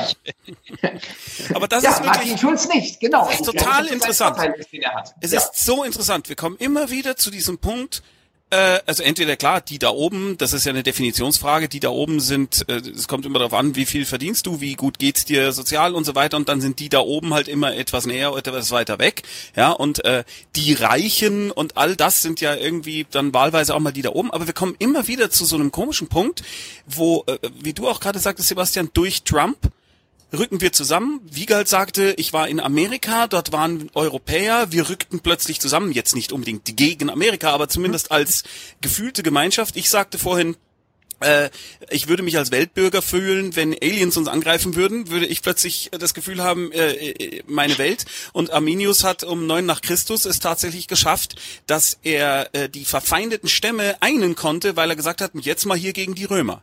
Ja, es scheint wohl so, als würde ein, ein gemeinsamer Feind, ein gemeinsames, das wollen wir auf gar keinen Fall, wahnsinnig helfen, um sich selbst wieder zu bestimmen und zu besinnen, was will ich eigentlich und was finde ich hier eigentlich gut. Das ist, ja, das, das ist ja generell so. Ja. das ist ja normal so. Ich meine, die AfD-Wähler finden die AfD gut, weil der gemeinsame Feind ist Europa und das Böse. Hm. Das ist, äh, wen, wen du dir da als Feind suchst, ist dann total wurscht. Ich habe übrigens diese kleine Statistik hier gefunden. Keine, nicht so, ohne bitte. Was steht da? Mal so, wenn man es nicht lesen kann, also diese dunklen grün oder blauen Dinger da, diese grauen, das ist, ähm, finde ich ganz gut oder bin eher zufrieden mit Trump. Mhm, Und man ja. kann sehen, dass die, ähm, ja, die Seite kann aktualisiert werden, wie ich sehe. Ähm, dass die AfD ist das mit dem langen Balken, die sind, glaube ich, über 80 Prozent, sind, sind damit zufrieden, was er macht. Die anderen kommen nicht über 10. Nur mhm. der Gesamtwert ist natürlich höher, weil die Das AfD hätte ich bei der Linken tatsächlich anders erwartet. Äh, aber gut. Echt, dass die Linke stärker ist? Nee, dass die Linke, stärker. ja genau, dass man stärker mehr pro Trump ist, äh, Wegen weil Wagenknecht ja man muss aber sagen, dankbar von allen, kann. Von allen anderen ist die Linke die am prosten. Die sind knapp mhm. über 10 Prozent, würde ich jetzt mal tippen. Oder auf kann, 10. Aber wie kann das wie kann das sein? Ich verstehe. Weil Trump mir, gegen Freihandel ist und die Linke auch, also TTIP und solche ja. Themen. Wenn man vorher gegen TTIP war, kann man ja nicht gleichzeitig komplett gegen Trump sein. Ein super, ja eigentlich nicht. Ein super Thema, denn genau dieses TTIP und all die Aktionen, die da darum passierten und CETA und was was alles irgendwie versucht, Sachen unter einen Hut zu bringen, ja. ist ja extrem unpopulär und wird niedergehasst und mit äh, diversen Dingen, äh, äh, äh, äh, wie heißen die, äh, ähm, na, bei äh, äh, Demonstrationen. Ja, dann, ich meinte das andere, wo man, wo man äh, dumm online Petition. unterschreibt und dann meint Petition, Dankeschön. Petition. Genau, äh, äh, über überhäuft und, und ich habe den Eindruck, das ist überhaupt nicht mehr wirklich sachlich. Ich komme da überhaupt nicht durch das Dickicht durch. Als ich wirklich versucht habe, mal herauszufinden, ist das jetzt gut oder schlecht oder was habe ich denn für eine Meinung dazu, musste ich mich wirklich durch einen Dschungel an Hass und an Halbwissen und Achtelwissen schlagen, um mal rauszufinden, ach so, da sind ja ganz gute Aspekte dabei. Okay, das finde ich jetzt nicht so gut, das schon. Aber es, es ist ja unfassbar, wie unpopulär es ist in dem Moment, wo versucht wird, irgendeine Art von gemeinsamen Nenner zu finden, sei es EU oder sei es jetzt eben auch mit Amerika oder China. Ja, aber das eine, ja, aber gerade bei Amerika, ne? Ja. Äh, bitte, Herr Bartoschek? Ja. Aber gerade bei Amerika, also wir haben ja äh, mit vielen anderen äh, Ländern Freihandelsabkommen, wo all diese Sachen drinne sind, die bei TTIP ach so schlimm sind für mich war spannend, dass ganz viel klassische anti-amerikanische Verschwörungstheorie-Narrative äh, bei TTIP wieder aufgegriffen wurden, mhm. bis hin zu antisemitischen äh, Motiven. Ähm, das kriegst du den Leuten aber äh, wieder mal, das ist halt so bei Verschwörungstheorie, ab irgendeinem Punkt nicht mehr rational dargelegt. Denn es geht nicht um die Ratio. Es geht nicht um die konkreten Inhalte von TTIP, die man meinetwegen ja diskutieren könnte. Es geht um die Grundsache, dann müssen wir alle die scheiß amerikanischen Chlorhühner fressen. Und warum? Weil der die Weltregierung anstrebt. So. Mhm. Ja. ja, aber so ist es doch im, äh, äh, bei der EU auch dieses Gefühl, dass man denkt oder dass Leute denken, äh, ich spreche mich davon übrigens frei, vielen Dank, äh, dass äh, man da jetzt äh, über einen Kamm geschert wird und plötzlich müssen wir äh, irgendwelche was ich, äh, äh, wässrigen Tomaten fressen oder eben äh, äh, irgendwelche äh, totgespritzten Hühner äh, bei uns importieren und das gehört dann so. Und dann steht nicht mal mehr drauf, wo das herkommt und man wird ja nur noch verarscht. Es ist kein Vertrauen. Es ist nicht so, dass man, äh, dass man sagt, ja, ich finde das super, dass die EU ja. gibt. Die kümmern sich darum, dass es Standards gibt, sondern es ist genau andersrum. Man sagt, ja, und dieser, äh, diese Gleichmacherei, das funktioniert doch alles nicht und wir werden ja von vorne bis hinten äh, nur hintergangen und die da oben, die Politiker, die wollen ja nur Geld, damit sie da in diesem Plenum sitzen und ab und zu die Hand nicht heben, weil sie zu Hause Fernsehen. Zum einen also, lebt es sich leichter mit einem Block, mal so ganz grundsätzlich. Und die EU ist halt jetzt nun mal ganz gut geeignet, weil es eine unübersichtliche, weil es schwierige Fragen sind, die auf komplexem Wege beantwortet werden. Das ist etwas Undurchsichtiges. Damit, mit diesen Entscheidungswegen beschäftigt man sich auch nicht so gerne, weil das anstrengend ist. Dann ist es leichter zu sagen, das ist alles Quatsch. Das ist alles, das ist so eine undurchsichtige Diktatur in Brüssel. Das Zweite ist, dass wir natürlich sowieso, das Thema hatten wir bei der vorletzten äh, Telefonkonferenz schon, dass wir sowieso in einem komplizierter werdenden Zeitalter leben. Jeder von uns hat diesen ganzen technischen Fortschritt, allein diese Updates, die man ständig auf dem Handy neu eintippen muss und so weiter. Äh, die Welt wird immer komplizierter und gerade bei den älteren Semestern, zähle ich mich schon fast mit dazu, gibt es ein, gibt's eine Sehnsucht nach dem einfachen Leben, auch nach einfacheren Verhältnissen, wie man sie vermeintlich früher einmal hatte. Ja, also geordnete Verhältnisse in so einer Art Nummerland. Ja, ja. Ich habe das immer noch. 13, so Nummerland, zwei Berge, da ist so ein mhm. König, Alphons der Philipp XII. Und man wünscht sich so ein klares, einfaches Weltbild zurück. Absolut. Und dieser, diese Sehnsucht liegt dem Erstarken des Rechtspopulismus auch zugrunde. Das ist dramatisch, äh, denn es ist tatsächlich so, ich habe nach wie vor, ich möchte eine eine Burg haben, ich möchte mein eigenes Wasser haben, ich will meine eigenen äh, Solarzellen und was auch immer, meine Energie erhalten, halb Energie erhaltendes. Ich weiß, Bernhard, das geht gar nicht, du weißt, was ich meine. Um Gottes Willen, ich werde es erklärt bekommen. Und äh, also all das möchte ich gerne nur so für mich und ich will eine Zugbrücke haben, die ich hochziehe und ich will einen großen ja. Schalter haben, wo ich das Internet abstellen und wieder anstellen Alles kann. Ja, nachvollziehbar. Ich will, ja. ich will das haben. Ich möchte diese kleine elektrische Eisenbahnwelt für mich bitte gerne Selbstversorger. haben. Selbstversorger. Ja, genau. So. Das möchte ich gerne haben.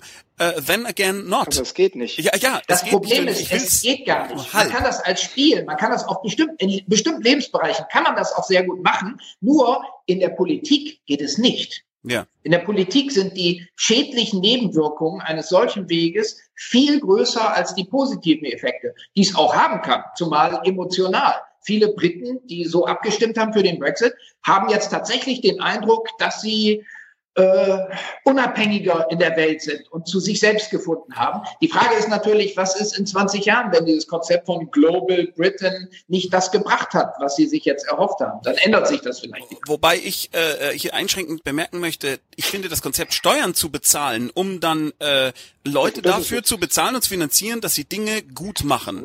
Ja, das finde ich wunderbar. Und dann kann man ja falsch. Sehen. Ich finde, man muss sie dafür bezahlen, dass sie Dinge machen.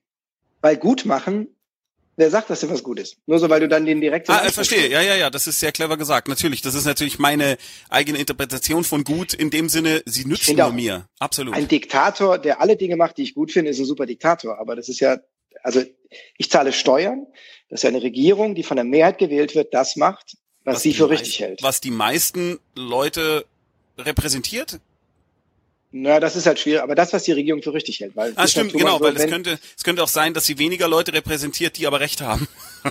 dann ja, kann, oder dass ein Thema auftaucht, was bei der Wahl noch gar keine Rolle spielte. Mhm. Und dann sollen die das halt machen. Äh, ganz kurz, also, ähm, TTIP ist natürlich ein klassisches Beispiel für es Kontrollverlust und Komplexität, wo man wieder einfach als Feind sagt, ich möchte das lieber alles selber machen. Ich empfehle dazu, das ist total geil, ich bin heute extrem gut präpariert, ähm, die Se Sendung Quarks. Mann, achso, nein diesen Mann, äh, Quarks, das wird total so kann man einen Stern, danke. Wir sehen jetzt einen will, Stern. Ja, nee, ich will den Untertitel will ich Ach so, worum es bei lies TTIP geht. Lies doch vor. Ja, lies ah, vor. Da, ach, da ist auf der Seite. So.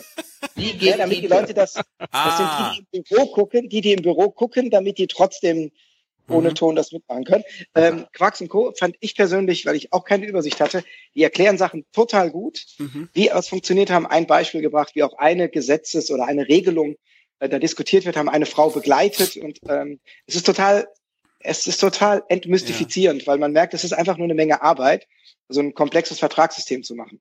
Wobei ja, wir dann auch wieder bei den, ja, äh, ganz kurz, ich will eh zu dir, Sebastian, weil äh, du als Verschwörungstheorie-Auskenner, äh, äh, weil genau das ist ja dann auch schon wieder ein Problem. Wenn ich jetzt in meiner Timeline dieses Ding teilen würde, würde ich die Leute, die nicht beratungsresistent sind, damit erreichen, die es sich vielleicht sowieso angucken, aber alle anderen, die das dringend mal sehen müssten, sagen ja, ach, das ist ja wie der Lesch, das ist ja auch nur äh, Systempresse und keine Ahnung was. Und äh, ja, Das ist ja Yogeshwar gewesen, ne, wenn ich es richtig gesehen ja, habe. Ranga Yogeshwar. Ja, genau. genau. Und der, der ist ja verbrannt bei den ganzen Schwurblern, weil er, meine ich, sich für Atomkraft und für äh, ähm, GMOs, also ähm, genetisch modifizierte äh, Lebensmittel ausgesprochen hat. Deswegen wirst du mit äh, Yogeshwar äh, keinen von denen ich, äh, erreichen, die über eine EU-DSSR sprechen. Das ist so, ja. leider. Ja. Aber ich wollte zu dem Aspekt, ja, gut, den der Bernhard gerade äh, angerissen hat. Du sagtest gerade, es wurde entmystifiziert. Ich glaube, dass das normal ist, dass demokratische Prozesse eben nicht mystifizierbar sind, aber dass andererseits eben viele Menschen eine Sehnsucht nach so einem mystischen, starken, fast magischen Ding haben. Und dass da so jemand wie so ein Trump äh, oder eine Le Pen äh, reinpasst, äh, wie so eine Erlöserfigur. Und ich glaube, mhm. das ist eine Sache, die wir nie vielleicht auch gar nicht menschheitsgeschichtlich lernen können, weiß ich nicht, aber nie gelernt haben, dass tatsächlich dieser ganze, äh, was Wiegald eingangs ja auch beschrieben, diese klein in klein Aushandel, Sachen über 17 Gremien, eigentlich ja das ist, was schick ist hm. Und nicht schick ist, wenn einer sagt, äh, du was, wir machen jetzt alle linksdrehende Glühbirnen, äh, weil da ist mir heute nach. Ne? Aber hm. das ist schwer zu, zu greifen für den Menschen. Ne? Ja. aber, ja, äh, ja gut, aber Bildung. Meiner Meinung nach ist da ja immer ein, eine Grundlage für äh, das Gelingen der europäischen Integration ist eine Erhöhung der Bildungsanstrengungen. Man braucht, geht jetzt nicht nur um EU, das geht um viele Lebensbereiche, die mit Demokratie zu tun haben, aber bei der EU eben auch. Es ist sehr hilfreich, wenn der einzelne Bürger, der Europäer, einen gewissen Überblick über die geschichtliche Entwicklung seines Kontinents zum Beispiel hat.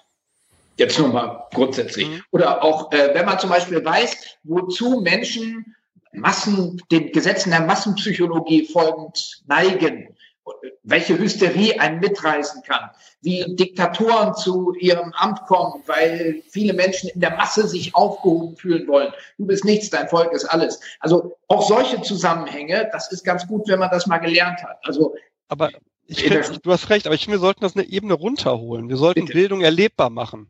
Ja. Also sprich, wenn ich jetzt rede über europäische Geschichte, bin ich komplett bei dir. Da finde ich es total wichtig, ähm, Begegnungsprojekte mit anderen Ländern zu machen oder auch an Orte äh, wie Auschwitz äh, zu fahren, an äh, in, in die Normandie, sich das anzuschauen. Also äh, ich komme wieder auf dieses Bosnien-Beispiel, weil mich das wirklich geflasht hat. Dann siehst du auf einmal ein Riesenfeld mit, weit, mit weißen Kreuzen ja. und machst dir klar, äh, das ist keine 20 Jahre her, dass dieser Riesenfriedhof angelegt wurde, weil sich hier Leute in einem völlig unwichtigen Tal mitten in Bosnien abgeknallt haben. Und ich glaube, Bildung ist ja erstmal eine intellektuelle Größe und ich glaube, wenn wir das jetzt erlebbar machen, durch, äh, durch Projekte, durch die Arbeit in den Schulen, dann ist es für mich kein Widerspruch, sondern eine, eine Methodik, um Bildung zu vermitteln. Und ich glaube, die fehlt uns oft.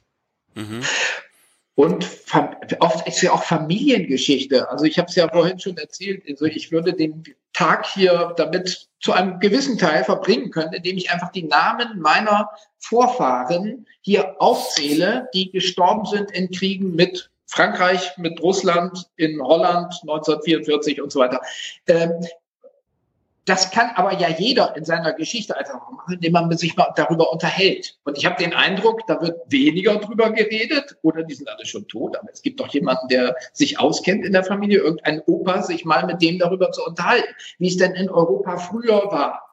Vielleicht ist das auch jetzt eine total banale Anregung, die man aber trotzdem mal machen kann. Ich, das ich habe überhaupt Eindruck, nicht, das ist überhaupt nicht banal. Also äh, wir sind gerade bei uns in der Firma in der Bumfilm an einem Projekt dran, wo es um die äh, Umsetzung von Kriegstagebüchern äh, geht, eines, äh, eines Mannes, der eben äh, äh, in Russlandfeldzug und auch in Frankreich und so weiter war und wirklich wahnsinnig gut geschrieben hat äh, und äh, nebenbei eben auch unheimlich viel äh, Begleitmaterial dazu äh, äh, erhalten hat, also Einsatzbefehle und äh, also wirklich äh, ein, ein, ein, ein, ein riesiger Wandschrank voll mit Dokumenten und äh, Plänen und, und so weiter.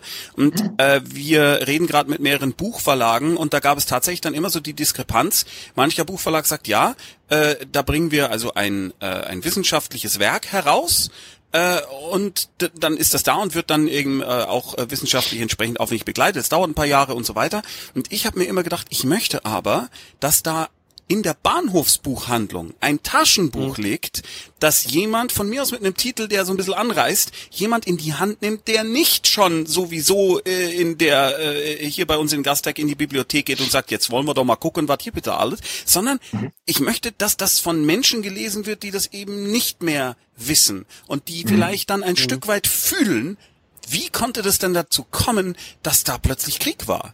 Und ja, äh, ja das ist mir irgendwie wahnsinnig wichtig und da sind mhm. wir wieder bei meinem äh, viel ähm, ja äh, viel strapazierten Emotionsding. Äh, ich glaube auch, die Leute müssen das fühlen. Alle außer Bernhard müssen es fühlen, um es zu begreifen. Ja, ja. ja.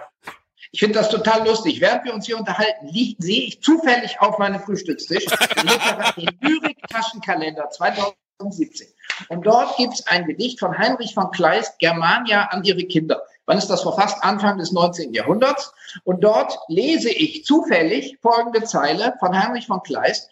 Alle Plätze trifft und Städten färbt mit ihren Knochen weiß, nämlich mit den Knochen der Franzosen. Welchen Rab und Fuchs verschmähen, gebet ihnen den Fischenpreis. Dämmt den Rhein mit ihren Leichen, mit den Leichen der Franzosen, die man nämlich alle abknallen soll, nach Heinrich von Kleists Worten. Lasst gestäuft von ihrem Bein, schäumend uns die Pfalz ihn weichen und ihm dann die Grenze sein.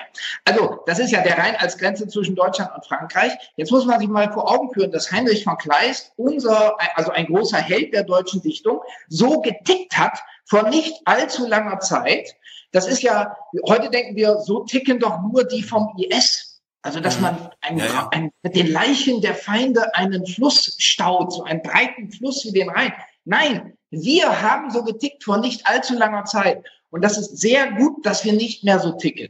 Und dass wir nicht so ticken, ist ein Verdienst unserer Einsicht, dass wir in Europa besser gemeinsam die Dinge regeln als gegeneinander. Und das ist der Grund, warum ich hier heute sitze. Dankeschön. Wird das, aber ich, ja, Bernhard, Entschuldigung, Bernhard. Ich würd, wahrscheinlich wird jetzt ein Kritiker sowas sagen wie, naja, das liegt aber nicht daran, dass wir äh, dieses Europa haben, sondern es liegt daran, dass wir eine verflochtene Wirtschaft haben und es liegt daran, dass wir ja, das eine ja größere auch. Bildung haben. Ja gut, aber du kannst ja dabei bleiben. Also was will man jetzt mehr Europa? Das reicht doch. Der Zustand, den wir jetzt haben, der ist ja dass wir eine gemeinsame Wirtschaft haben. Die Idee, ja, aber das reicht das, doch. dem unterliegt ja eine Idee. Ja, ja, aber guck mal, wir haben jetzt ja keinen Krieg. Ja. Statistik dazu, Bernhard, Statistik dazu. Äh, ich habe, ähm, ich muss es nochmal rausführen, letztens was äh, gelesen, dass die wirtschaftlichen Verflechtungen zwischen den Staaten vor dem Ersten Weltkrieg ähnlich eng waren wie heute. Das heißt, eine reine Verflechtung der Wirtschaft ist kein friedenssicherndes Momentum. Mhm. Also nicht, also nicht alleine. Ne? So, das ja. heißt, man braucht irgendwie mehr. Und eine Sache, die mir ganz schon auf der Zunge liegt, weil du das mehrfach erwähnt hattest, Tommy, mit äh, Star Trek, ne? Mhm. Und äh, ähm, Bedrohung von außen, was Reagan ja auch schon mal gesagt hat, ne? wenn UFOs kämen, dann wäre gut. Das Spannende ist ja, dass Star Trek startet mit dieser Weltregierung nach einem dritten Weltkrieg. Ne, das heißt, äh, genau. man hat das letzte Mal gesehen, die Nationalstaaten funktionieren nicht und die Idee, die dahinter steckt, ist ja das, was wir in den Sezessionskrieg der USA erlebt haben. Auch da wollte ja ein Teil sagen, wir machen wieder alleine. Und am Ende kam dann dieser, dieser Bundesstaat raus. Und die Frage ist tatsächlich, ich hoffe ja, wie kriegt man es hin, ohne ein solches Riesenscheitern von Zivilisation positive Symbolik und Gemeinschaftsgefühl zu etablieren? Ja, bei Star Trek äh, haben sie ja äh, postuliert, dass die Menschheit einen Evolutionsschritt gemacht hat. Also es war nicht nur das Trauma des Dritten Weltkriegs, sondern da hat dann irgendwann äh, sowas, weißt du, wie von den Bäumen herunterkommen, mäßiges, ja, ja. Klick gemacht und jetzt sind wir alle schlauer. Ich sehe das jetzt nicht so in der nächsten Zeit, dass der große Evolutionsschritt kommt. Und die Vulkanier haben es auch nicht so gesehen. Ne? Nee, eben. Und, und Einsicht. Und Einsicht ist etwas, da sind wir wieder bei dem anderen Ding. Einsicht scheint immer nur dann stattzufinden, wenn der Schmerz des Erlebten noch groß genug ist. Ja. Ja. Ja. Mhm. Und andererseits. Ja, aber das ist ja, ja, die Chance, die Europa hat, ist das, ist das erste Mal, oder ich glaube, das einzige Mal in der Geschichte, dass ein Konstrukt, ein größeres Staatskonstrukt, ähm, ohne kriegerische ähm, oder ohne kriegerisches Zutun entsteht. Hm. Alle, alle anderen Staaten, die groß geworden sind oder zusammen sind entweder Eroberung gewesen oder Angriffe und dann ein Zusammenschluss, äh, gemeinsamer Feind, um einen Krieg zu führen. Also ich meine, Deutschland, das Deutsche Reich wurde nicht in Deutschland ausgerufen, sondern im Spiegelsaal von Versailles. Da hat man gesagt, wir haben jetzt einen Kaiser. ist jetzt ja nicht so eine friedliche hm. Signalwirkung. Mhm. Und Europa ist das, ist das einzige Konstrukt, was es friedlich schafft. Und dass der Wert von, von Frieden so nicht so beachtet wird, das finde ich ja erstaunlich. Weil er nicht greifbar ist, weil er einfach da ist. Äh, als ich mhm. klein war, hatten wir einen Hund und ich habe das gar nicht so richtig mitbekommen, weil der war ja irgendwie immer da. Immer ja? da. Und jetzt ist es so, jetzt ist eben wieder ein, ein Pflegehund ab und zu da und ich finde das ganz, ganz toll, dass der da ist und merke jetzt, dass ich damals als Kind ruhig das hätte auch merken können. Das ist jetzt vielleicht ein dämliches Beispiel, aber es ist wie mit Frieden. Er ist einfach, er ist einfach da. Ja. er ist einfach, Frieden ist einfach, er ist einfach da und man wertschätzt es nicht, wenn es einfach immer schon da war. Und die Generation, die jetzt äh, gerne auch ihr Kreuzchen bei NPD, AfD und Co. macht, hat mutmaßlich den Krieg wohl nicht erlebt.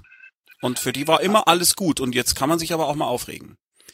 Aber wie, wie schafft man das? Wie schafft genau. man denn, wenn es in den Menschen Herr nicht, möchte was sagen. Ja, genau. nicht angelegt ist, wie kriegt man das hin, das wieder wach zu küssen? Herr Bartosch. Ich habe da eine, eine, eine äh, Idee, die mir gerade gekommen ist, äh, verhaltenspsychologisch. Wir haben ja, waren ja mehrfach jetzt an dem Punkt, wo wir gesagt haben, äh, man hat es nicht selbst erlebt, also kann man es nicht wertschätzen. Was den Menschen aber als Spezies auszeichnet, biopsychologisch, ist, dass wir ja in der Lage sind zu lernen aufgrund der Erfahrung, die uns andere vermitteln. So, mhm. was heißt das jetzt konkret?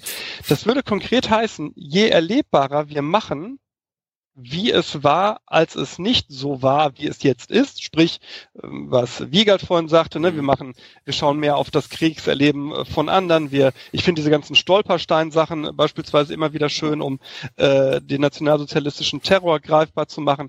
Wir machen also mehr greifbar und vor allem erlebbar emotional wie es früher war, so dass man es nicht selbst erleben muss, trotzdem aber seine Schlüsse draus ziehen kann. Mhm. Ähm, Dennis Ziesecke schrieb gerade, da haben wir ich wollte die Stolpersteine zeigen. Frieden ist wie ein kleiner niedlicher Hund, den man erst vermisst, wenn er verschwunden ist. Ach Gott, das ist Vielleicht ja genau ist es ja gar nicht so schlecht, das Beispiel gewesen.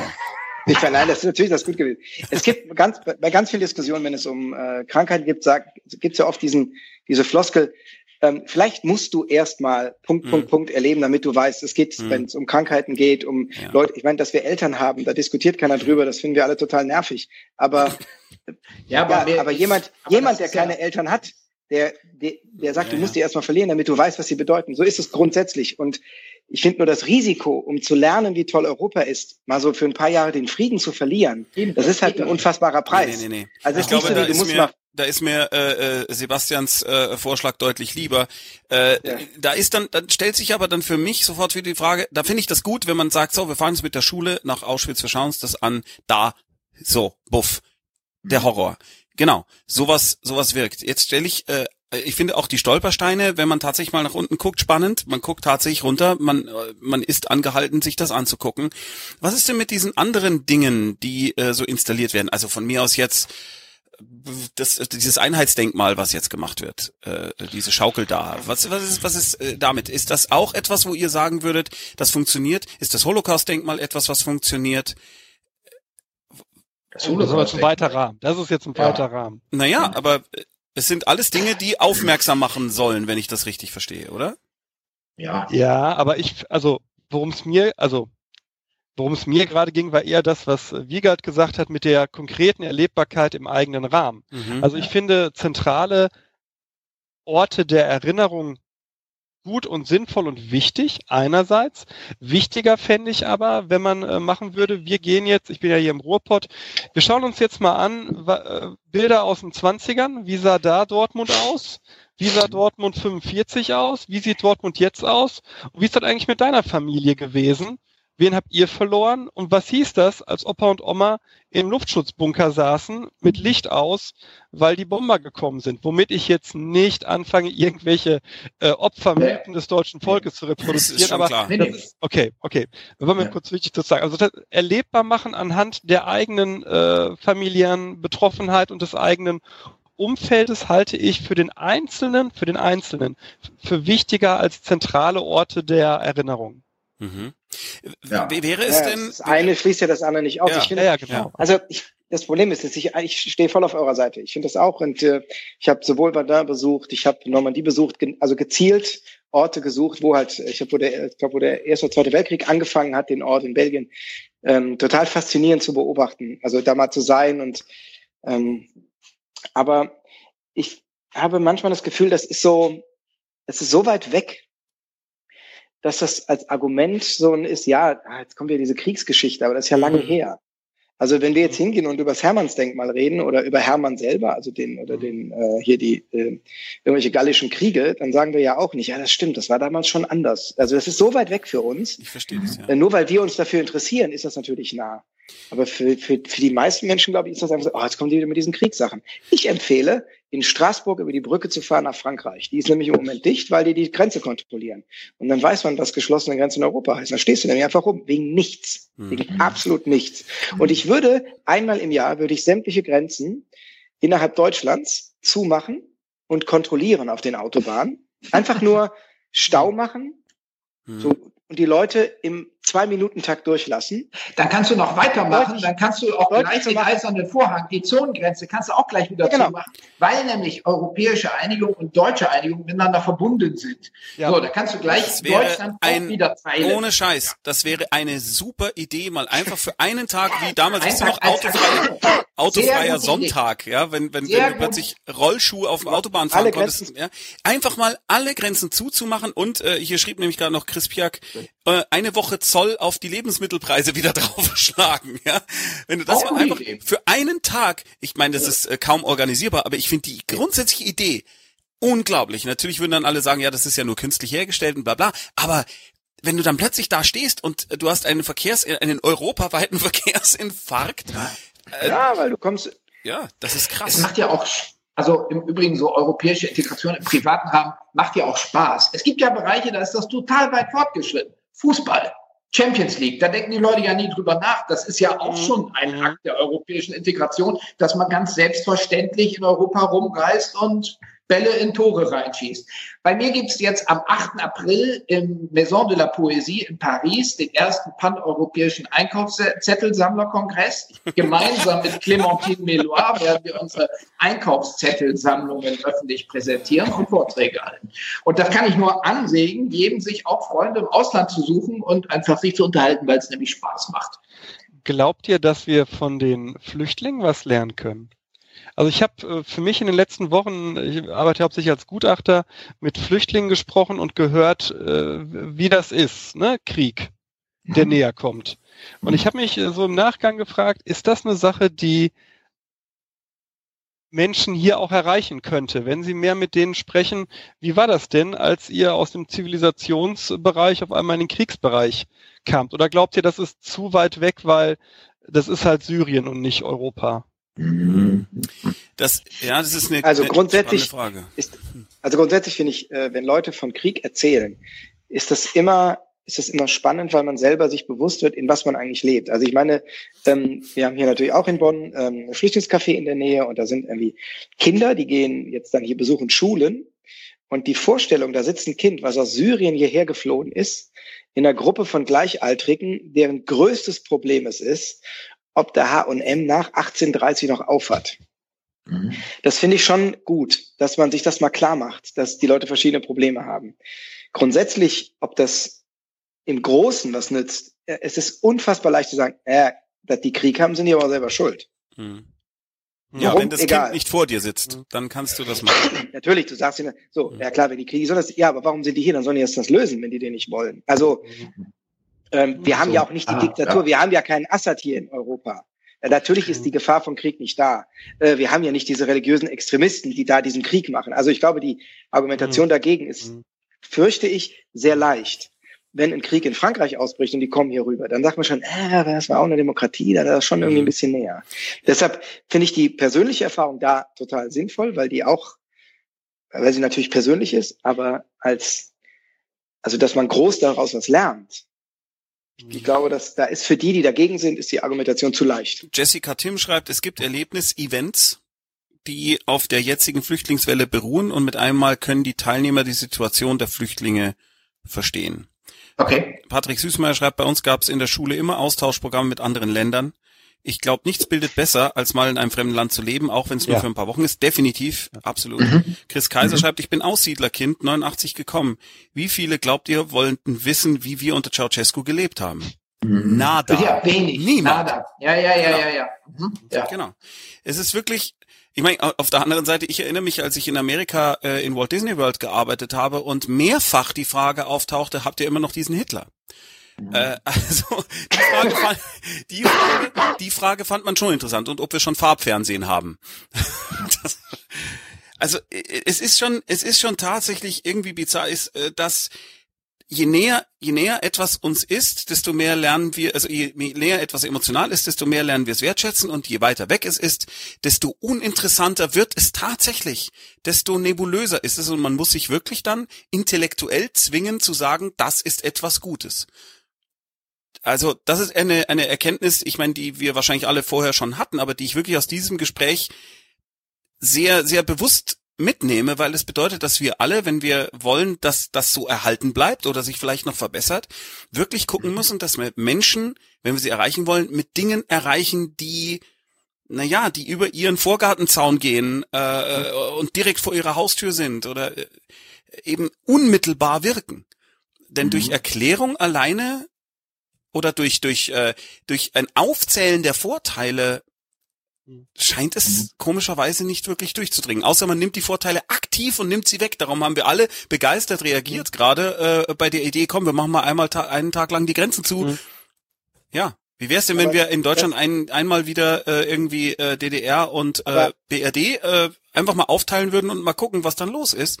Mhm. Ja, aber die, ja. das schwierig, das, was das Perverse an, warum wir, also was das Perverse daran ist, dass wir diese Idee so gut finden, ist, dass wir ähm, wollen, dass die Menschen Leid empfinden und zu begreifen, wie ja. gut es ihnen geht. Furchtbar. Ich meine, wir machen ja auch nicht, wir gehen ja auch nicht hin als äh, äh, Anti-Rauchertag und jeder muss mal äh, mit der Plastiktüte rumlaufen, weil er keine Luft kriegt. Ja, ja, ja. Aha. Also mal einfach sich mal kurz äh, die halbe Lunge weg, äh, äh wegbetäuben lassen oder so. Das machen wir ja auch nicht. Also das ist halt das Problem mhm. dabei, aber das ist, das muss ich einfach nur klar machen. Also äh, ich gehe nochmal einmal ich ganz glaube, kurz zurück zum Anfang. Entschuldige, Sebastian, weil ich glaube, wir müssen ein bisschen versuchen, den Sack zuzumachen. Äh, ganz am Anfang hat Wiegald gesagt, dann muss man eben die Partei wählen, die Europa positiv gegenübersteht und das auch vertritt.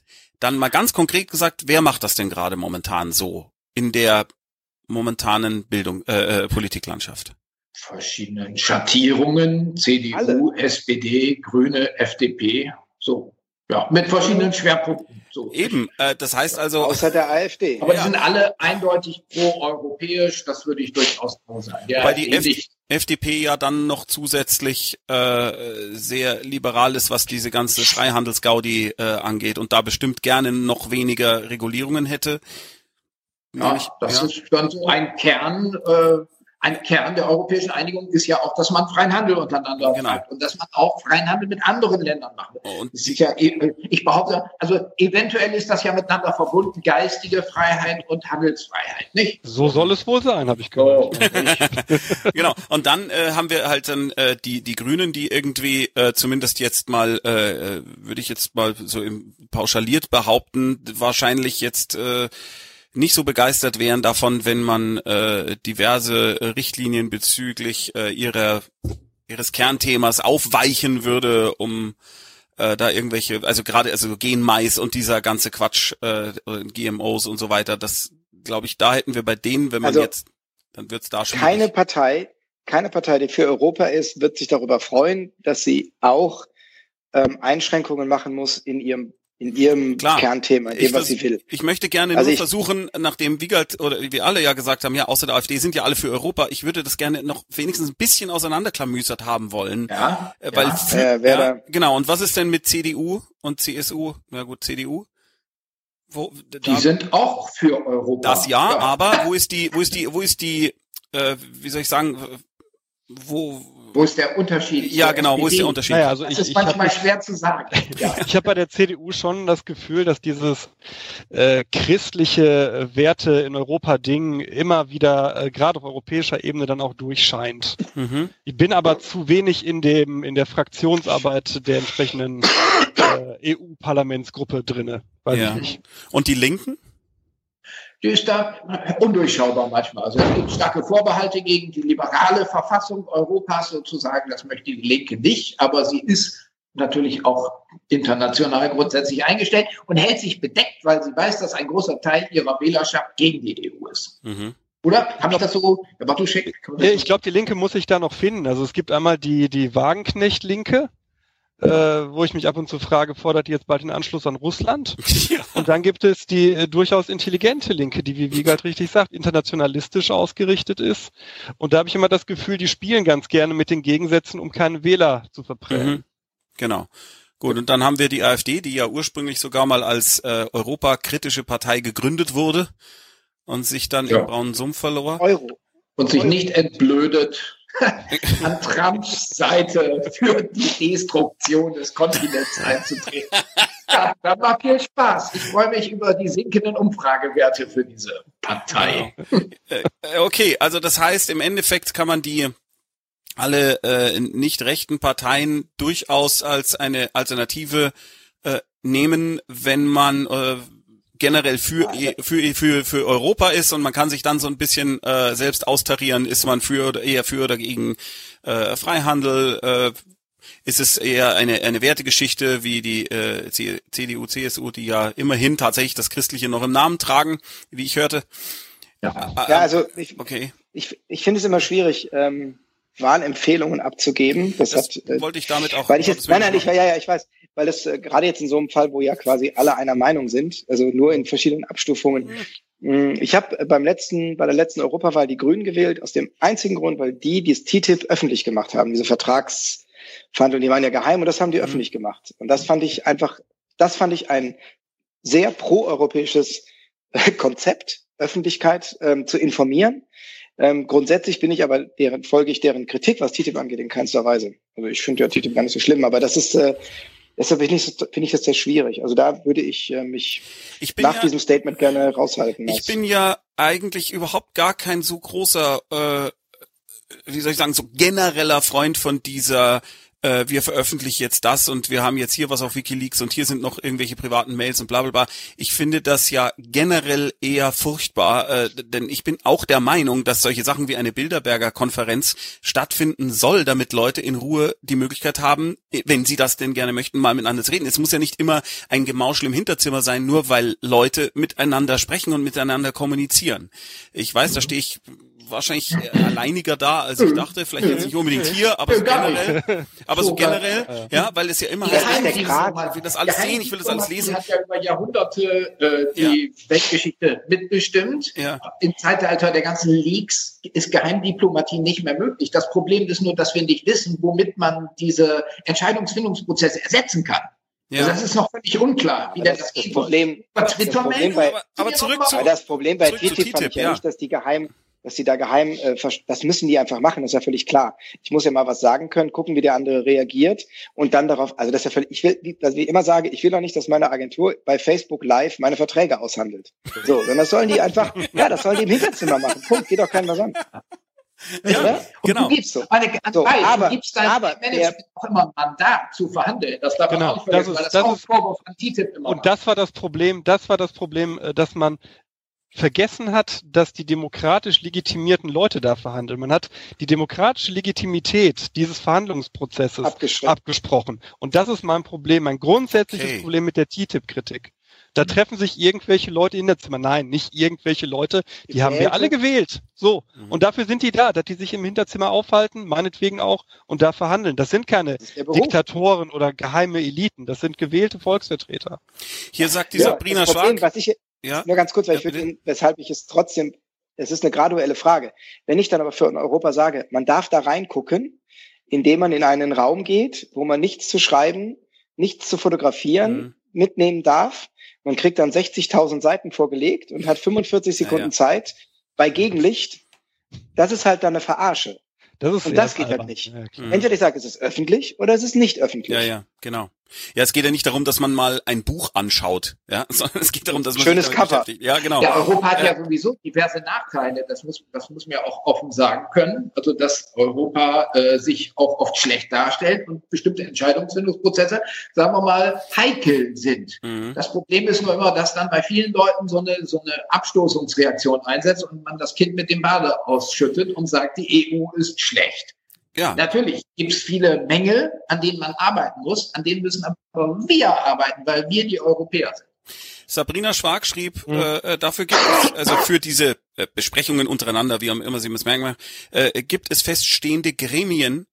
Wo steht denn in der Verfassung die Bilderberger Konferenz? Dann schreibt sie aber nochmal, ganz kurz, Entschuldigung, schreibt drunter nochmal, aber keiner kritisiert runde Tische. Also das hat sie nicht damit gemeint.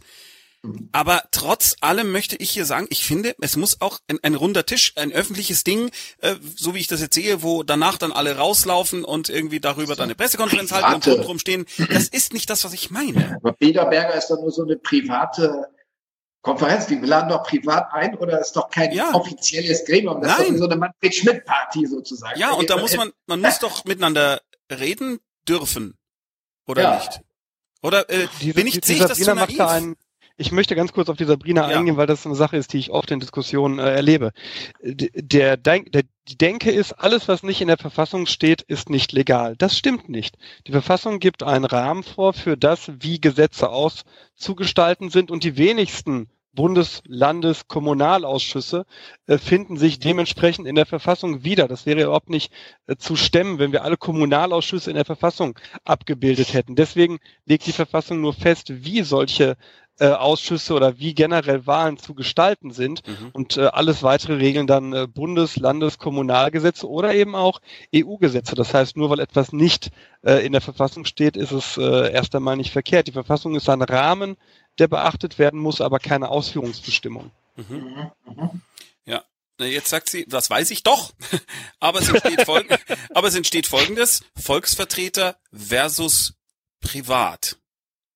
Das sehe ich ehrlich gesagt auch nicht. Ich bin einfach der Meinung, Politiker und Entscheidungsträger und auch Wirtschaft sollen miteinander reden können. Ich finde es ganz furchtbar, wenn es so ist, dass ein, ein, ein Gremium aus Technokraten irgendwie entsteht, äh, die überhaupt gar keine Verbindung mehr zu gar nichts haben. Ich weiß, Lobbyismus grundsätzlich böse, böse, böse.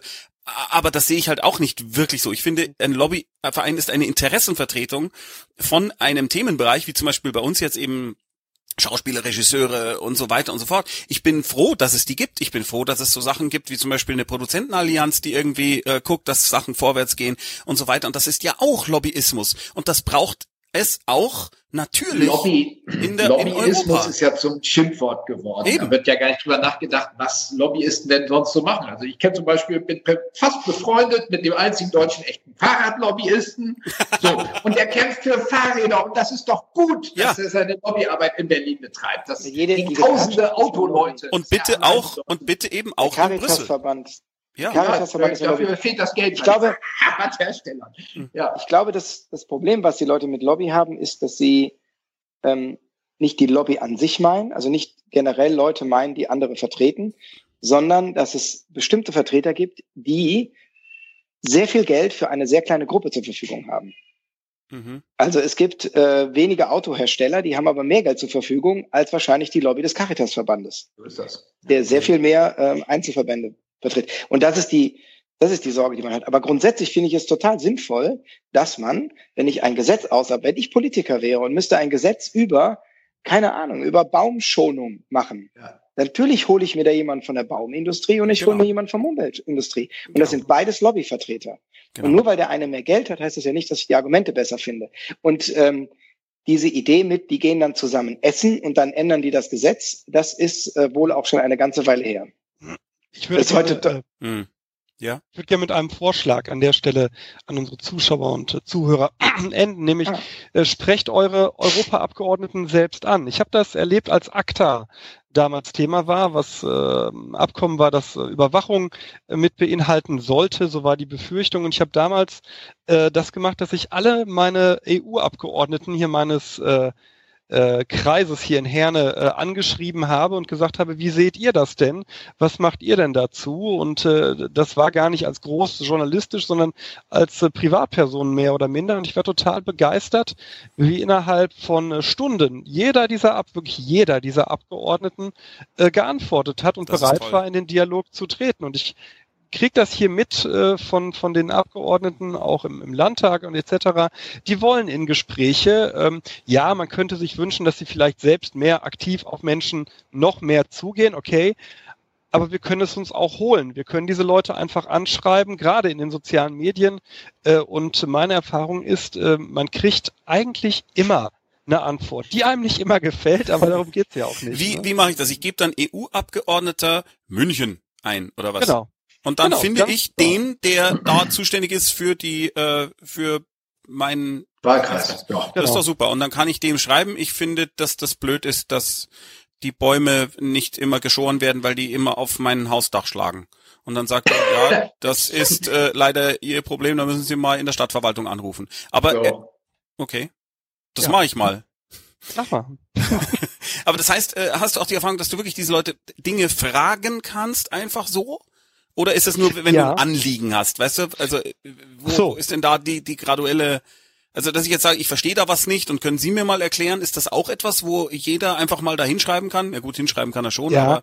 Das schon. Ich merke nur, dass die Hemmschwelle, äh, auch bei mir, der ja als Journalist tätig ist, oft höher ist, dumme Fragen zu stellen, weil man hat so dieses Bild, ja, der hat jetzt auch anderes zu tun, irgendwie, mhm. als jetzt dem Bartoschek zu erklären, äh, warum das so und so ist, ne? Und das ist bestimmt ganz kompliziert und so.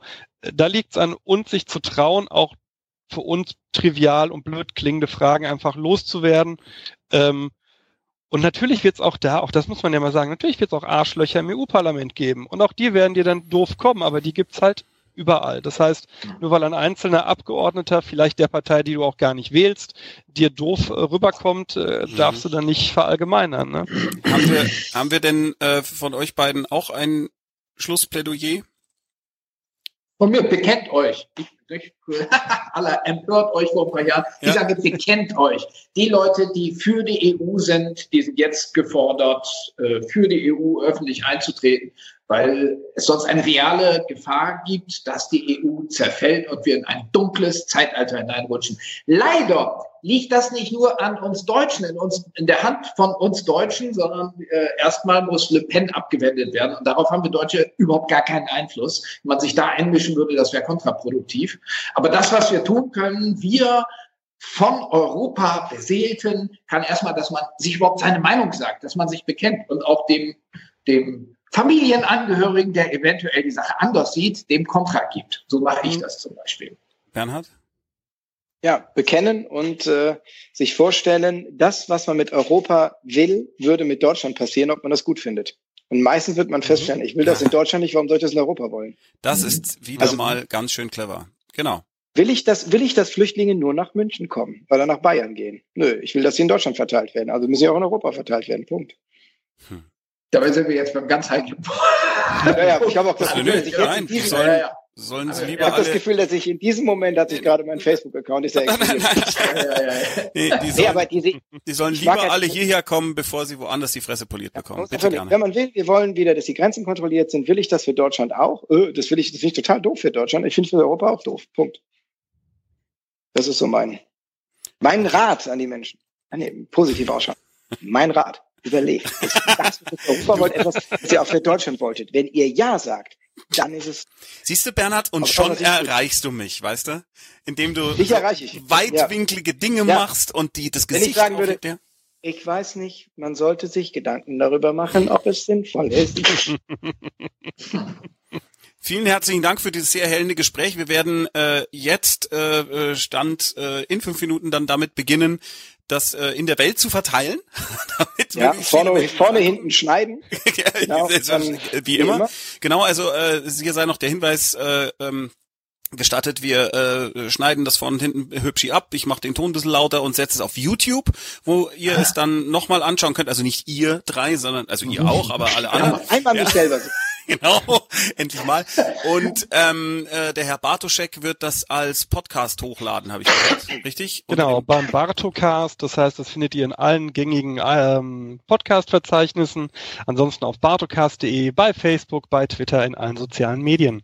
Vielleicht wartest du noch, bis du von mir die andere Tonspur kriegst, äh, Herr Bartoschek, weil ich die nämlich komprimiere und die Höhen ein bisschen reindrehe. Die mail ich dir nachher. Ja, mhm. das sei noch mhm. gesagt. Und äh, alle anderen, die jetzt hier zugeguckt haben, äh, äh wir haben hier äh, 6.541 Videoaufrufe gehabt, was für diese Uhrzeit fast schon seltsam ist. Ja, ja weil die arbeiten. Die, die, weil die arbeiten. äh, äh, wenn alle diese Leute das Ding einmal vielleicht nachher dann teilen würden, dann wäre das ganz großartig. Vielen herzlichen Dank und EU Rules. Dankeschön. Ciao.